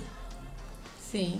Rafael que llegó muy jovencito a Roma, de veintitantos. Mino. Mino estupendo, joven. Hetero, lo cual era una rareza para ser Sí, artista. Era raro, entonces tiene que haber llegado muy mi rey a Roma. Y Rafael llegó como de veintitantos a Roma bastante joven y casi de inmediato lo contrata el Papa para que le pinte unos frescos en su biblioteca personal. Y aquí Miguel Ángel estalló en furia y celos. Es que en Italia ya se sabía que Miguel Ángel era temperamental, entonces si bien su talento no tenía comparación, trabajar con él era demasiado difícil. Entonces empezaron a buscar opciones con tal de no lidiar con este weón. Y aparte que no era solamente temperamental de él, ser- de él ser una persona complicada, sino que era muy competitivo y le daba mucho celo, por ejemplo, que Rafael recién llegado le hayan dado esta pega, siendo que Miguel Ángel tuvo que hacer mucho love y darle beso a guagua, ser muy político para que le dieran la capilla Sistina, por ejemplo. Pero la Capilla Sixtina, él, por si bien lo aceptó porque eh, le iba mm, a dar mucha fama, qué sé yo, no era lo que él quería hacer. Mm. O sea, porque él se veía a sí mismo como un escultor, porque para él la escultura era el arte máximo. Entonces, para él hacer la capilla sixtina, comprenderás que era cualquier wea, era una pega que había que terminar. Lo hacía por los likes, Full los likes. Porque al final los artistas que tenían a la iglesia de mecenas también usaban a la iglesia para, obviamente, agarrar renombre. Porque imagínate hacerle una capilla a la iglesia justo en Roma o estar encargado de no sé qué fresco de una iglesia en Florencia, no sé qué. Eso te daba a conocer y obviamente te abría las puertas a encontrar más mecenas que ojalá te ayudaran a desarrollarte el arte de tu elección, en el caso de Miguel Ángel la escultura. Claro, la capilla sixtina es demasiado. O sea, como que si tú al, ve- al verla es como. Como no podéis creer como el nivel cognitivo del Mm. weón, más que la técnica, es como cómo el weón pensó. Es la planificación de todo. Es demasiado, gallo. Por- Yo lo encuentro que es demasiado. Sí, porque a él le dijeron, tení este espacio. Y él dijo, ya, este es mi espacio, lo voy a medir. ¿Qué cantidad de imágenes? Y no solamente imágenes, sino que escenas. ¿Qué puedo transmitir aquí en este edificio que, si tú vas a la Capilla Sistina, se ve mucho más chica que en el cine? Es evidentemente, es, bueno, no es una capilla chica, obviamente, pero, pero no es una gran catedral. Y logró plasmar toda la creación en un lado. O sea, el esfuerzo cognitivo, bueno, es más allá, sí. Y pensar que tenía que pintar, claro, acostado en unos andamios Ah, bueno, gigantes. sin contar el esfuerzo físico también, ¿cachai? Pero como pensarlo es heavy. Y la simbología oculta. Y, Es demasiado. Y también el juicio que Y está que él en pensara que era un trabajo menor, gallas. Eso es lo, lo- demasiado loco. Sí, lo loco es que para él eso era una pega para llegar a otra cosa. Era un escalón. Porque el verdadero arte es la cultura, tú sabes. Sí, digo, la capilla Sistina es filo. Yo de verdad que no sé la escultura. Pero claro, Rafael le tocó vivir con, con esto, convivir con estos dos egos, que era el Da Vinci y Miguel Ángel, y él contrastaba y se hizo camino porque era muy agradable. Y él tiene una gran obra en el Vaticano que además incluye un shade, Full shade. que es en la Escuela de Atenas, que bueno, es básicamente un... expone muy bien lo que es la perspectiva en una pintura. Incluye a todos los grandes filósofos y Rafael, como sabía que esto iba a ser una gran obra, puso su propia cara en, esta, en, en el fresco, en la pintura, y además le dio los rasgos de Miguel Ángel a un filósofo que, si no me equivoco, se llamaba Heráclito Que era un saco wea. que era muy conocido por ser cascarrabia y saco wea. Y le dio esa cara, la cara de Miguel Ángel a ese. O sea que en el Vaticano hay un shade. ¿Cuántos otros shades hay? ¿Cuánta gente mira esa wea y no sabe que hay un shade? Y ahora es que, él se ponga a sí mismo como una selfie. Por eso, pues fue. La gente ya estaba haciendo esto. Sí, igual esa época es la época de, del ego. eh, ser famoso era algo muy nuevo. Mm. Entonces estaban todos vueltos locos con esa posibilidad. Porque antes era mal visto, por Dios. Claro, porque solamente un nombre podía ser conocido y Sí. venerado en todas partes. Creo no que- podía ser un mortal. No, y aparte que habla mal de ti mismo, como que queráis eh, brillar, ¿cachai? Sí. Y de uno como admirador que te, te rindas ante, ante algo tan mundano, algo tan terrenal. Igual tengo un poco, o sea, como que creo que igual pienso que ser humilde está bien. Como que Sí. tengo esa creencia. Entonces igual me da vergüenza cuando las personas son demasiado eh, exhibicionistas. Mm. Humilde decís tú en ser más bien resguardada, más... Como te muestro tus weas con lo que tú haces. Ah, ¿cachai? ya. Pero no hables de eso. O no te dis color, ¿cachai? No hables de la capilla Sistina, como que- píntala. Claro, sí, tal cual. Porque igual siento que tú, Kanye con Donda habló mucho. Hablo de más. Eh, no, Hablo demasiado. No dejó que el disco hablara por sí solo, ¿cachai? y el primer artista famoso del Renacimiento fue un señor llamado Giotto. Y que fue como el primero que hizo como una, una perspectiva así como que en la época era como ver una así como la realidad virtual casi. Como Y- inmersiva? Claro. Y, ese- y después vino qué sé yo, Mach- Machato. Y después vino Leonardo y Miguel Ángel Rafael. Pechelio también tuvo Es que es que Hay bueno, el Renacimiento, bueno, es como 300 páginas en un libro. El Greco, el Bosco. Pero también pasaba que la iglesia, por eh, tratar con estos temas de divinidad, infierno, cielo, etcétera, le daba una gran oportunidad a algunos artistas para desarrollar técnicas, por ejemplo, en luz, en cómo utilizar la luz en una pintura. Ya, es distinto que tú lo hagas en tu vida cotidiana con tema libre, pero si te dicen, no, pinta el infierno y no sé qué cosa y no sé qué, igual te empuja, te da una oportunidad, ¿cachai? Sí, pues a veces una de las grandes obras de la historia del arte son encargos, como no son ideas completamente espontáneas de los artistas. Claro, es que es cuando le, te desafían un poco como artista, ya, usa tu talento, pero no es la idea que tú querías, úsala en esto. Sí. Y siento que eso te desafía, no sé si es más, siento que lo hace más especial aún como artista, el, el que te... Es pajero, igual a mí no Sí. me gusta hacer encargos, es lo que hago, ¿cachai? Pero, pero No me gusta, it's what I do, pero no me gusta. O sea, es claro, lo que tenéis que hacer como artista, pero no es placentero realmente, amiga. Esta es mi opinión. Pero hay que hacerlo. Hay que- sí, hay que y hacerlo. hacer lo mejor posible. Pero siento que ahí es cuando más desarrollas tu creatividad, porque Sí, tenés po, que hacer Y a veces te salen bien y ni siquiera pensaste que podía hacer algo bien. Pero como tuviste esa circunstancia, Mm. te salió bien. Te salió, ¿no? o a veces quizás se da que a la gente le encanta lo que hiciste, pero tú como que, nada, lo personal no me gusta, no sé qué, pero Yo creo que eso es típico en cualquier artista. sí. Heavy. Pero también lo que ha hecho el catolicismo al, al darnos toda esta esta- Iconografía. esta iconografía, claro. Por un lado, en, eh, en lo que es directamente imagen, ha formado bastante lo que es la, la composición en imágenes, por ejemplo. La idea de Jesús, Mm. básicamente. Si la idea de Jesús viene de, de eso. Como ellos imaginaron que era ese tipo de hombre. Un surfista. Un surfista Un de dude. maitencillo. Un dude. OG Skinny Legend. En la Biblia no hay descripción de ese tipo. No, pues no te describen a las personas, no dicen tenía el cabello así, bla, bla, bla. Y eso no. también es porque también el espejo es un invento muy moderno. Antes la gente no se veía, eso igual No. es loco. Se veía quizás reflejaba una bandeja de plata de repente. Y como no había tampoco entretenciones, ir a la iglesia era ver estas imágenes tiene que haber sido muy entretenido. Muy entretenido. Imagínate la primera vez que, no sé, po, un cura te ha hablado toda la vida del Via Crucis y después lo veis pintado. Wow. Y es como, wow, le- Simón de Sirene le está ayudando a llevar la cruz, no sé qué. y lo le ponís cara a todos estos personajes. Sí, po. Y, em, y la, la iglesia, bueno, además de, lo, de la iconografía, también ha formado, por supuesto, la, eh, la cultura también. Por ejemplo, ¿qué es una mamá? La Virgen María. ¿cachai? Sí. En, en Historia de un matrimonio, Laura Dern tiene un gran monólogo donde habla de la imagen judeocristiana de cómo debe ser la mujer, porque el gran referente es una mamá que es virgen, ¿cachai? Bueno, tiene sentido. Y de esta forma también en la Biblia salen bastantes arquetipos que igual obviamente seguimos viendo, eh, eh, eh, sobre todo en términos de mujer, está la virginal perfecta, que es un tipo de mujer, que en el catolicismo te enseñan que tú tienes que aspirar a ser ese tipo de mujer. Sí, es la, la única permitida. Es la única permitida. Después está la, la otra posibilidad, que es la prostituta arrepentida. Sí, la maraca. La maraca, que esto se traduce en que te puedes arrepentir de tus cosas y eh, todavía hay tiempo, todavía hay tiempo para que te arrepientas. No me quiero arrepentir. Arrepiéntete. Arrepiéntate. No, si no quiero. Pero es muy así la weá, ¿no? Y después está la mina mala que te lleva, te conduce hacia el mal camino. Que es la bruja. La bruja, que en la Biblia es Eva, también es la, la señora de Herodes, que se me olvidó el nombre, pero que le pedía la cabeza al Sí. bautista. O sea, igual esas son las tres opciones que tenéis como mujer. O sea, que tenía como mujer hasta hace tres años. Claro, hasta, mil- hasta 2015 en Hasta realidad. 2015, esas eran las tres opciones. Esas eran las tres opciones de mujer.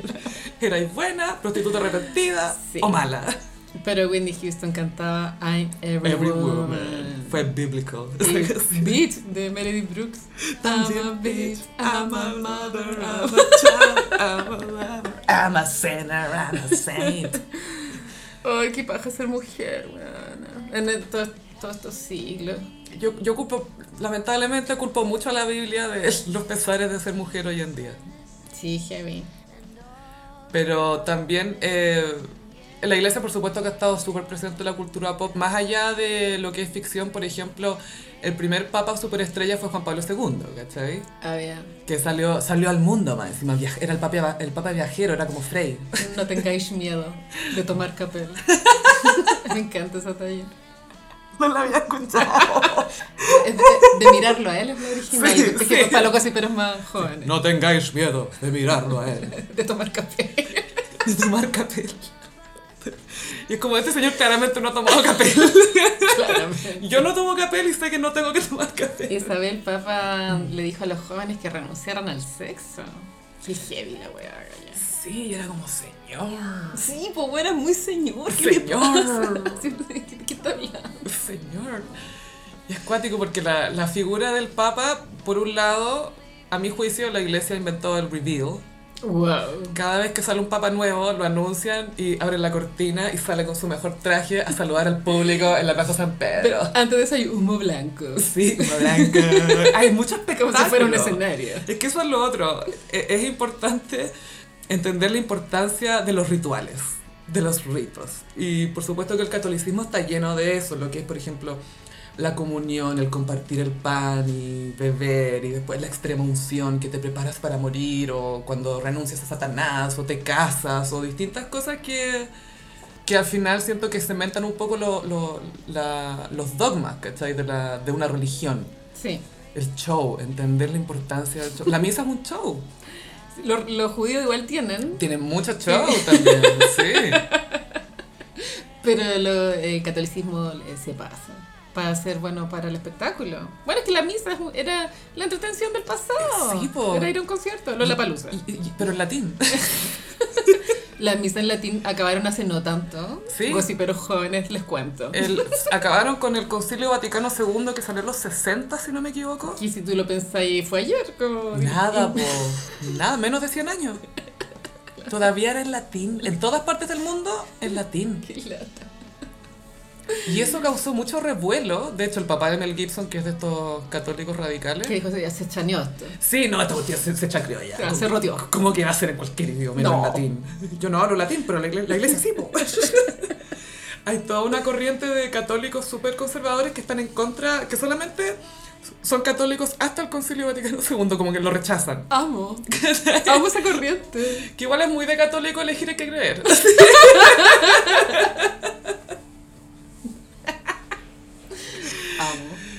Pero la iglesia también ha sido muy sensible con algunas obras de cine o lo que sea, por ejemplo, La Última Tentación de Cristo, que pusieron a grito en el cielo, porque es una propuesta genuinamente intrigante e interesante, Pero creo esa yo. weá fue solo en Chile.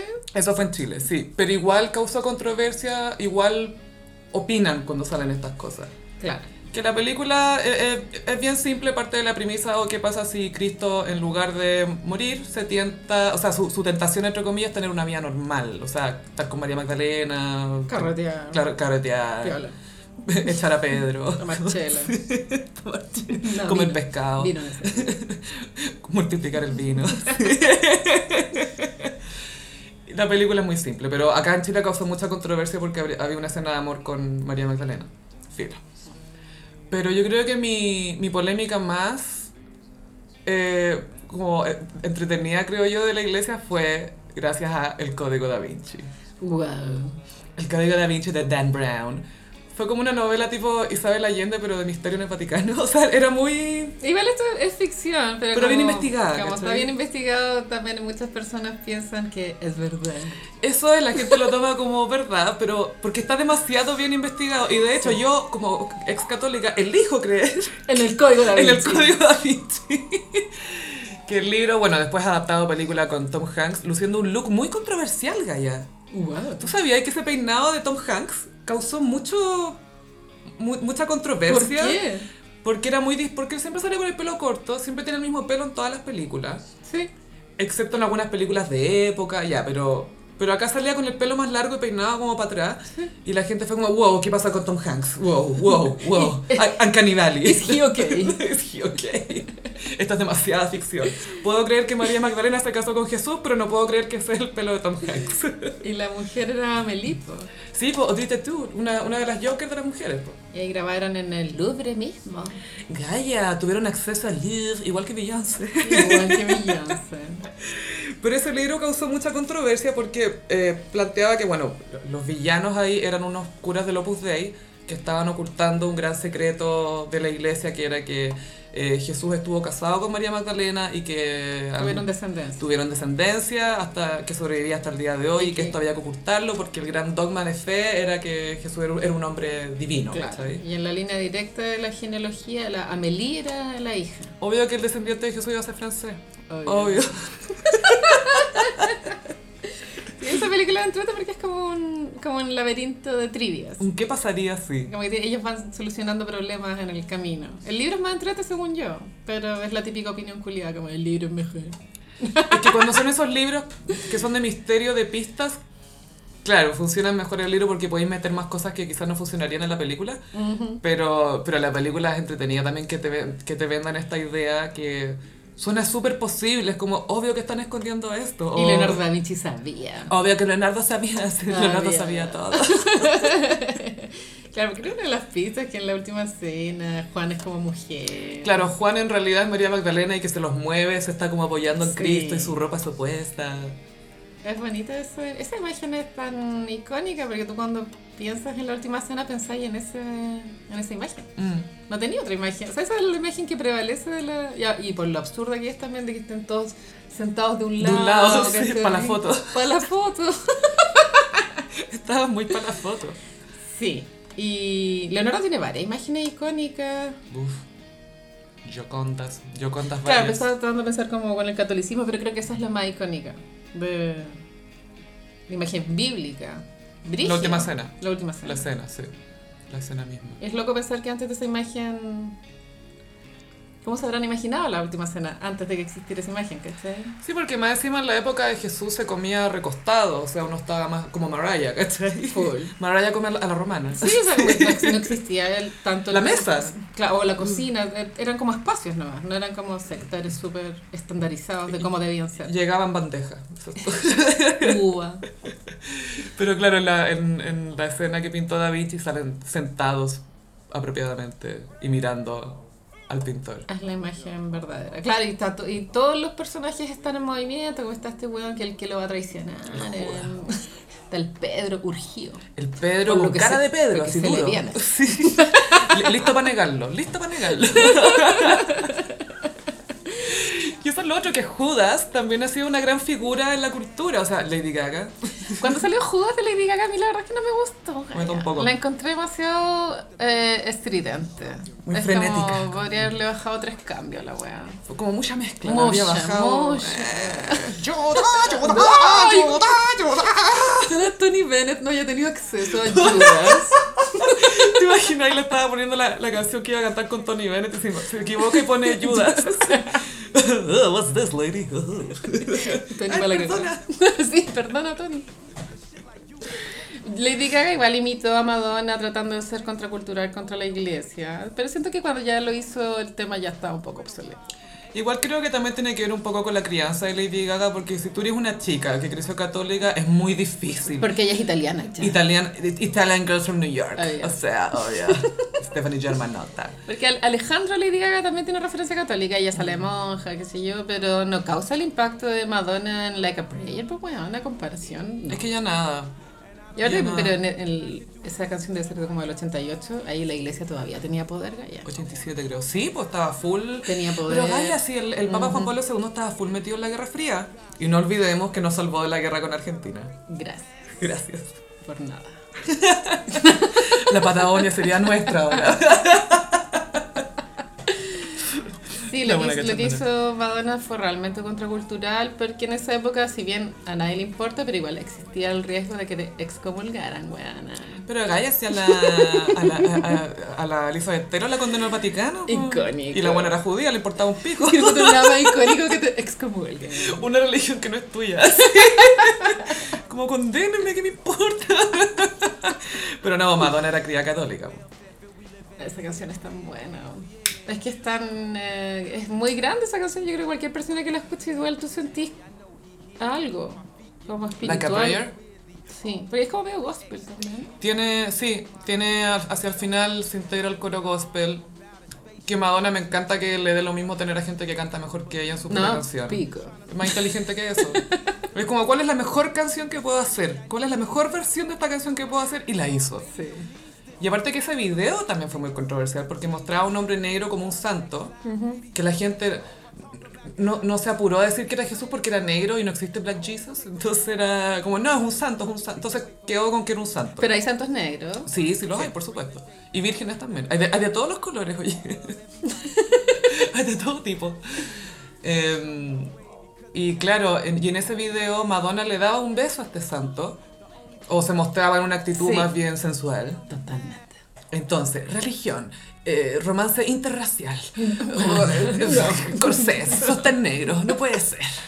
Y por eso Madonna es Madonna. Y por eso Madonna es Madonna y tú no. Tal cual. Porque ahora da lo mismo esa weá, pero en esa época eh, era distinto el contexto. Sí, pero insisto que lo de Lady Gaga, claro, no creo que sea una reinvención de la rueda porque ella misma sabe que ella misma sabe quién es Madonna y que Madonna ya hizo todo. Pero insisto que es, es difícil cuando te criaste católica o cuando eso ha sido tanto parte de tu identidad, ya sea porque eres italiano, porque fuiste a colegio católico, lo que sea, es difícil sacarte lo que no, que no aparezca de alguna manera Ah, en lo que sí. pero es que no hay por qué- mi opinión es que no hay por qué sacarlo. Yo estoy totalmente conciliada con todos esos símbolos. O sea, no me los tomo en serio, pero no me molestan. Pero lo otro que tienen esos símbolos es que se ven bien en cámara. ¿cachai? Full. Tienen un dramatismo, tienen algo. Es la carga simbólica que traen, Claro, tú ya sabías, arquetípicamente. como nos enseñó Tom Hanks en el Código da Vinci, Tal los cual. símbolos. Los símbolos tienen su peso. Sí, los arquetipos. Que todos vivimos con eso dentro. O sea, esto igual es.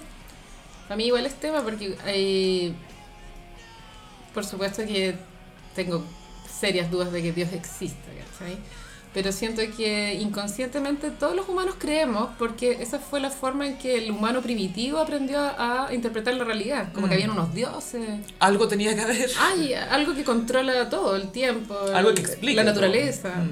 Entonces, eh, yo al final terminé eligiendo creer porque encuentro mucho más agotador como estar negando una agua que igual tú tenés dentro, que es como las ganas de creer. ¿Cachai? Mm, Ya. Te cacho.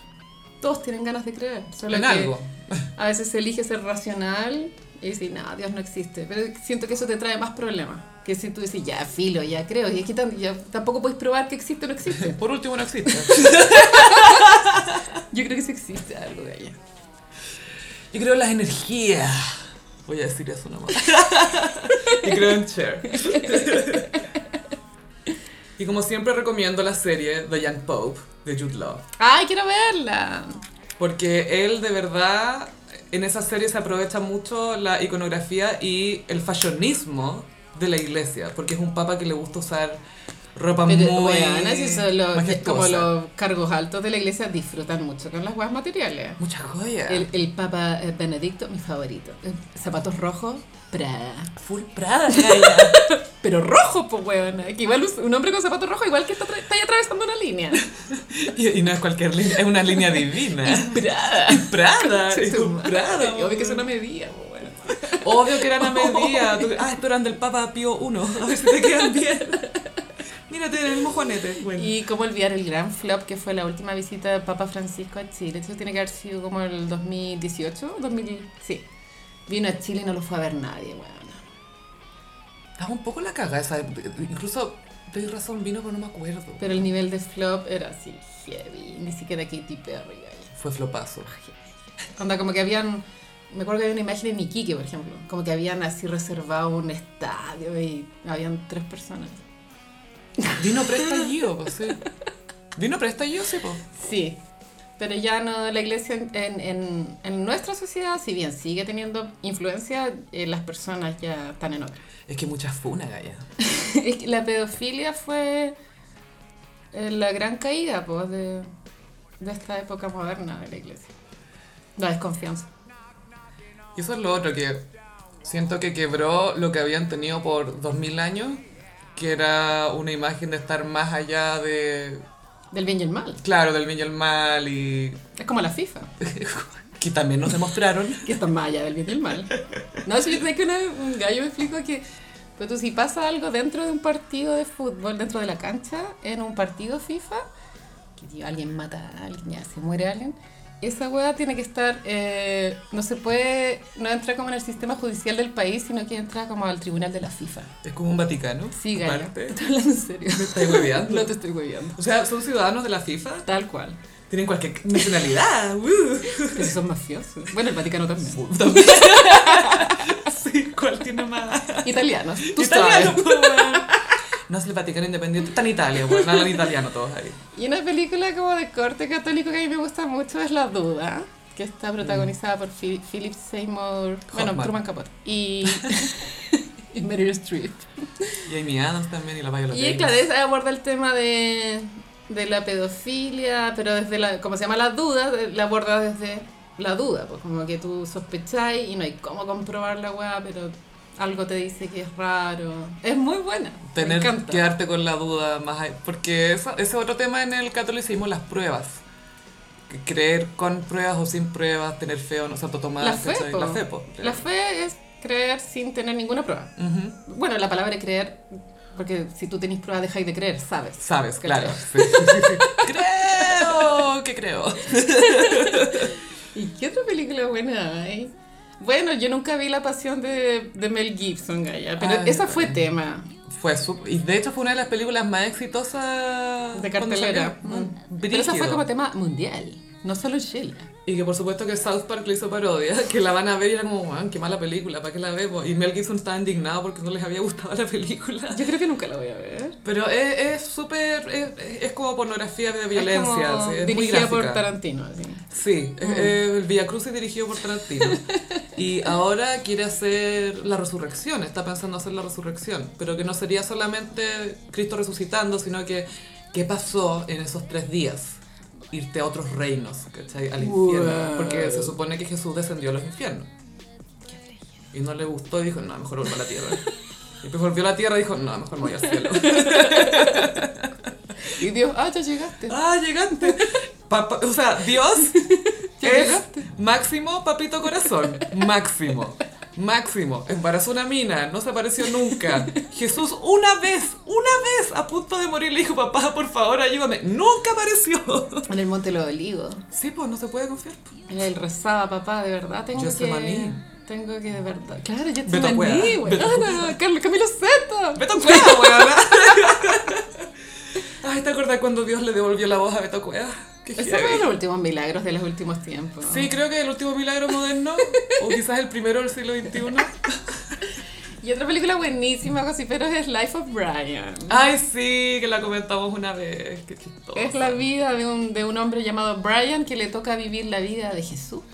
Que la, claro, nace el mismo día que Jesús y crecen en paralelo, Y básicamente. me encanta que la primera escena es como que llegan los Reyes Magos. Capricornio. Lo primero que... Capricornio. es muy buena. Es muy buena esa película. Bueno, un clásico. Sí, y además lo bueno de esa película es que muestra también cómo funcionan las mismas religiones. Cómo la gente se va... Las, al- las ganas de creer. Sí, al final es eso, te demuestra que la gente, lo que tú decías recién, que uno quiere creer en algo y al final te compráis cualquier Lo que sea. cosa, ya sea una religión, Ocho, ya sea autoayuda, Parigate. Y otra película que también marcó la cultura pop chilena, Caradima. Uh, sí. Con Banana Vicuña. Y para las chiquillas millennial, el crimen del padre Amaro. ¡Ah! Gal García. Caradima era mala. Caradima era malo, sí. Como el que bosque estaba, de Caradima. estaba grabada como teleserie TVN la wea. no parecía cine, ¿cachai? No, nunca aparece en cine las películas chilenas. Poca, Pablo Larraín sabe hacer cinematográficamente. Claro. Sabe transmitir mejor. Quizás porque usa cámaras de cine. Y Caradima, claro, Caradima era Luis Luis, Ñeco. Bueno, Caradima todo esto falleció. Creo que falleció este año. pues, Rest in Funa, sí, Sí, po, Rest in este año. Funa, sí. Sí. Y Luis Falleció hace Ñeco- poco. No, igual está buena la interpretación, igual te queda claro cómo es una manipulación psicológica. Que la puede hacer alguien que es cura o que está en cualquier otra posición de Como un poco de poder. Como cuando los, los lleva a la pieza, como, pero siéntate, po, a ver, siéntate acá. Y como, claro, tú eres chico, no entendí, te sentás igual, ¿cachai? No queréis desafiar. Bueno, el tema de la confesión también es tan funable, Gaya. ¿Por qué un niño tiene que encerrarse ahí con un adulto a contar qué, bueno, si es un niño? Eso es lo raro. La otra vez hablábamos con unas amigas de cuando hicimos la confesión. ¿Qué había que inventar? ¿Qué hiciste Tenía algo? que inventar No, pecados, no era sé, como no robó tengo que- dulce. Claro, me peleé con mi hermana. Puras tonteras. A mí nunca me pasó, pero sí conozco gente que le pasó que los curas le preguntaban si se habían masturbado. Ah, Laura. Y esa weá la encuentro muy Sí, inapropiada. que se metieran. Porque una cosa es que uno lo diga, pero que el cura te lo pregunte es como. hmm. Claro, y tiene que ver porque masturbarse está prohibido. Se supone que sí, po. Está prohibido. ¿Qué creen? Y obvio que todos lo hacen. Es de esa weá que. ¿Por qué lo prohíben si saben que. ¿Por qué ve que todos los curas lo hacen? Pues si no pueden tener sexo. ¿Sabes lo que es? ¿Qué? Una fasada. Eso Es una gran fasada. Pero a mí igual me gusta la imagen de estos, de los curas. O sea, pues yo sé que el padre Hurtado está funado, ¿cachai? Pero como estos curas en acción, ¿cachai? Como preocupados de solucionar weas reales. Me gusta imagen. Baranda. No, él no es cura. Y sale como, como pasó con Pelado va y dice, no, la verdad es que sí soy cura. ¡Oh! Se desenmascara como que era, fue cura todo este tiempo. Y todo como, "Wow". La weá más estúpida con la que podría mentir. así. Pero sí, los curas bueno, ya especie en extinción, por supuesto, pero curas haciendo weas, pues bueno, por la sociedad. Es complicado porque tienen esta gran organización a nivel mundial que tienen que mantener una fachada o una imagen al menos, pero que también hay que ser prácticos, po. Y también hemos hablado, por supuesto, de que como el Vaticano tiene todo ese oro ordinario y Toda esa joya. todas esas joyas, esas alas, esos ajuares. Bueno, bueno, y también igual mucho. Y al lado un niñito así, hola, tengo hambre. Recemos. recemos, sí. Recemos por tus papás muertos, mientras yo cuento mi oro. Mis piedras preciosas. ¿Tú sabías que este rubí era de la reina no sé Y unas qué? coronas. Este lo robamos de África hace 300 años. Los weón es bueno para la joya, man. Bueno, la película El Código Da Vinci está en Netflix, también con Ángeles y Demonios, que es la otra que viene, y también Inferno, que habla mucho del infierno de Dante. Wow. Que eso también quería comentar que eh, Dante Alighieri, que escribió La Divina Comedia, nos dio una idea de lo que es el, el infierno. Pues no- antes no Sí, existía una idea muy clara Dante gráfica. dijo a la Biblia, no, aquí falta un capítulo. la va a escribir yo. Es que espérate la, la the audacity, The audacity. de ver la Biblia y decir, "Eh, falta mi capítulo acá. Acá falta, no, ya, lo voy a escribir. Fue muy así. Y él escribió la idea del purgatorio, que igual es una idea que si tú no estás inmerso en la cultura católica, igual tú puedes pensar que está en la Biblia. Sí, po. Yo creo que mucha gente piensa que el purgatorio está en la Biblia. Es buena la idea. Como que no todo, no todo pecado tiene el, el mismo nivel, Yo, ¿cachai? yo veo que tuvo que venir de la interpretación de un mortal de lo que le faltaba a la Biblia, ¿cachai? Sí. Porque no es un mensaje divino de tranquilo, hay una sala de espera, ¿no? Sino que es un mortal que, oye, en una de esas, eh, en una de esas no todo está perdido. me quedo esperando, pero no me voy al infierno por lo menos. Y una imagen ya súper moderna de también de, de cultura católica es el, último el penúltimo video de Lil Nas X, que sale él en- primero en el paraíso, después desciende al infierno como un pole dance. En un pole dance, ya, desciende en un caño. Que así es como se desciende al infierno, se sabe.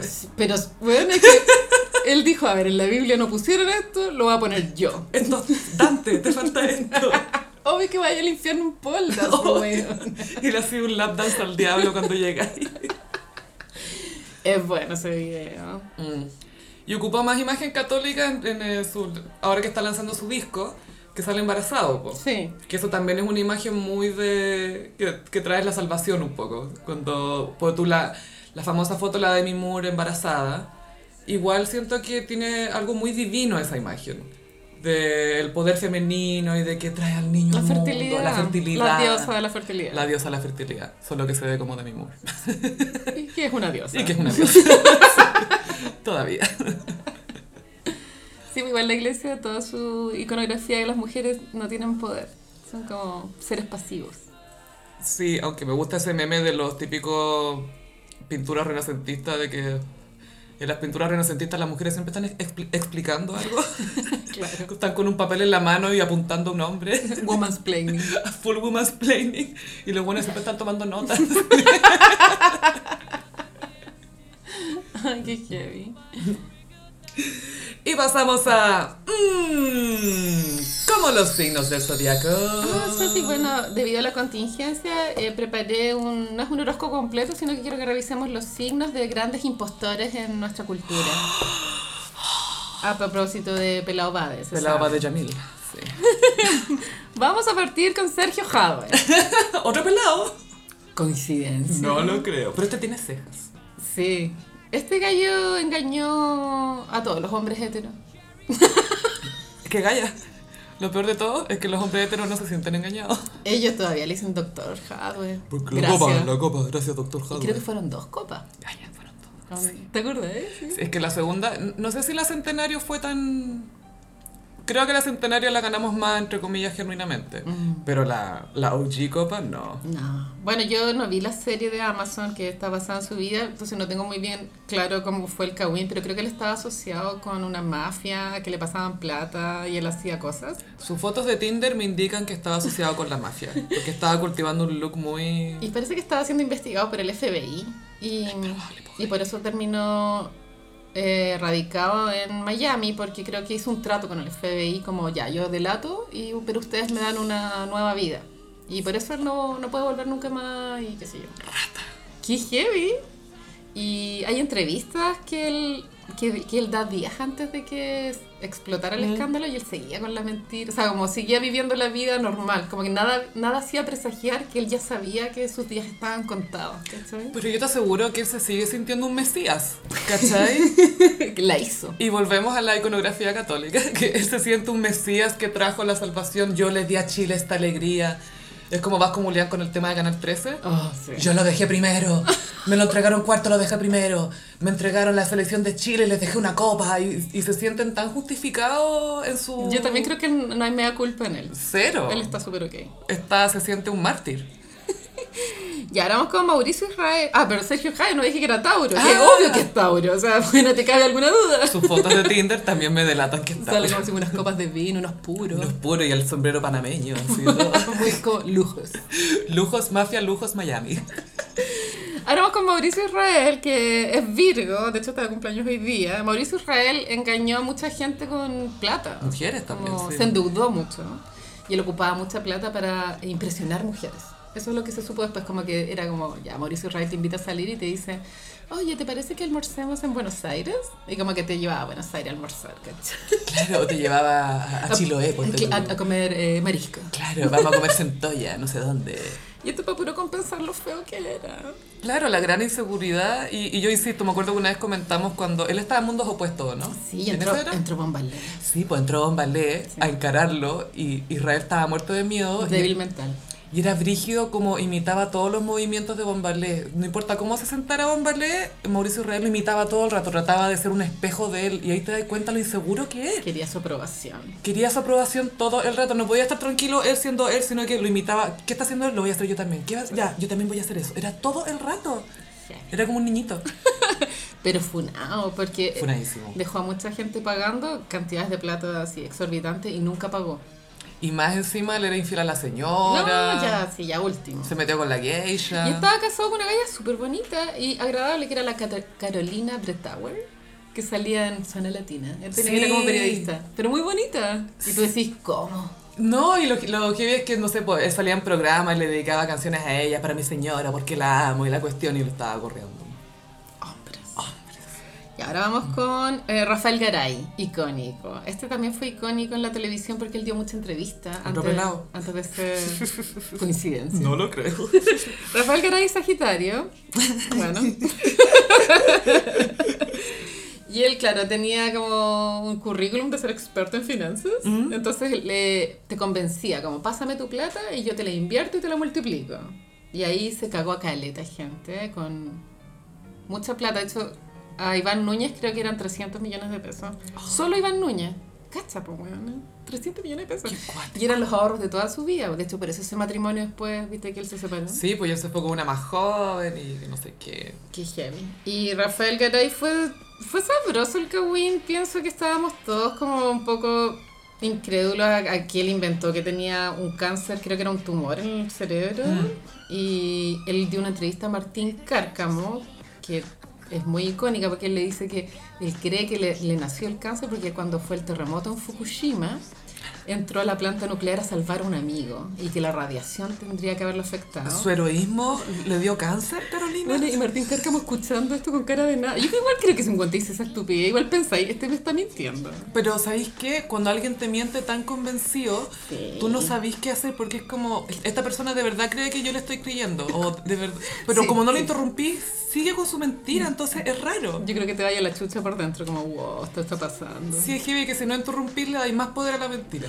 Tenéis que, tenéis que interrumpir porque si no va a seguir. Claro, porque, pero ahí también está el error de Martín Cárcamo, que si él es Sí, po. un animador, como un comunicador, tendría que haber tenido más herramientas para frenar esa. Claro, ¿cuál es su verdadera... No, yo tengo que escucharlo o tengo que interpelarlo.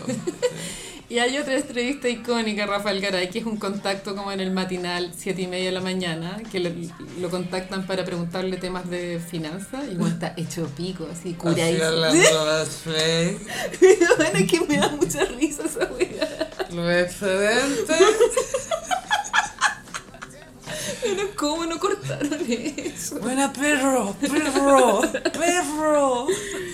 Y ahora vamos a ir con Cami Gallardo, Cami. que, escorpiona. Hay un creepypasta, esto nunca, nunca se han mostrado los receipts. Pero ah, En es, Twitter. es sabido en la sociedad chilena que ella cuando estaba en el colegio dijo que tenía cáncer. Que hizo risa Gaia y se fue a Estados Unidos y volvió a operar. Esa es la creepypasta. Esa es la creepypasta, pero ins- insisto que no hay receipts, pero es tan ya popular la idea que por eso quise incluirla como dentro de los chantas que elegí. es que es muy buena la historia. Sí, cada cierto tiempo aparece ese cagüín en Twitter. Pero siempre llega un poquito más de información, pero nunca llegan todos los receipts. No llegan los receipts. Y también elegí a Yamila Yamil. Y yo creo que ella tiene una enfermedad, sí, Sí, que es la, no sé si es mitomanía o esta enfermedad que te inventa, enfermedades. Mm. Y ella es Pisces. Esta mujer es más caótica que la chucha. Es súper caótica. Y una, hace ya como dos años, bueno, lo hablamos en el podcast, que, el- que en, creo que era un- una página, una cuenta de Instagram le hizo como un seguimiento a las mentiras y ahí quedó desenmascarada. Sí, la arroba Tracy Egan Morrissey le hizo la... e- Ella desenmascaró a Hilaria también. Sí, un gran reportaje. Y también desenmascaró a Yamila. Yamil se fue por un agujero y, y encontró en el fondo todas las declaraciones donde ella había dicho me quebré el brazo, me quebré esto, y llegaron las abejas y las abejas y las abejas y una un villanizando las abejas. mal. Que las abejas no necesitan eso en este momento, amiga. No. Y también elegí a Hilaria Baldwin. ¿Cómo no? Multi, una persona que se ha definido como multi. Que ella vivió una mentira, yo creo que como 15 años diciendo que era española Brígido. y fingiendo que era española. Con acento. O sea, totalmente poseída del papel. Alec Baldwin yo no sé en qué estaba, weón. Así no sé si se dio cuenta, no sabía, no tengo idea. Pero Yo creo que no se dio cuenta. Es tan weón. rara la weá. Yo te juro que pienso que no se dio cuenta. Y se dio cuenta cuando ya habían seis guaguas en el departamento. Se dio cuenta cuando alguien en Instagram se dio cuenta antes que él. ¿Quién era la mujer con la que él estaba viviendo y tenía seis guaguas? Y Hilaria Baldwin, Capricornio. Trabaja mucho en quedarse embarazada y en perder el peso después. Y hacer yoga. Full yoga. No. Y para terminar, pelado. Yo sé que todos los gossiperos se están preguntando ¿qué signo es pelado Babe? No como, ¿será el mío? ¿Será ¿Qué el signo mío? es, Carolina? Libra. ¡Ah! Ahí tienen libras. Ahí Ahí tienen tienen. no son nada perfectos. Y mi duda, mi duda es si Acuario se siente bien o mal por no haber sido incluido. Se siente especial. Se siente especial.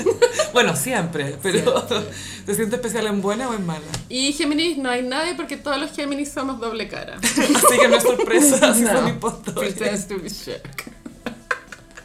Y bueno, este fue el horóscopo de hoy día.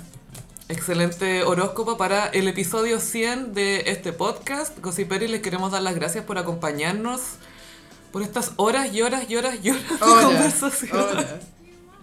Compren mi libro. Estaba a punto de irme en la profunda, pero mejor no. no es broma. Sí, les queríamos agradecer por acompañarnos. Eh, ha sido bien especial hacer el podcast. Habían empezado en un Chile que era de una manera y ahora es de otra y ahora hay pandemia y quién sabe qué va a pasar después. Pero el gossip sigue aquí Sí. porque a pesar de todo el Kawin vive. El Kawin es más importante. El Kawin es el deporte nacional Sí, sí, sí. e internacional.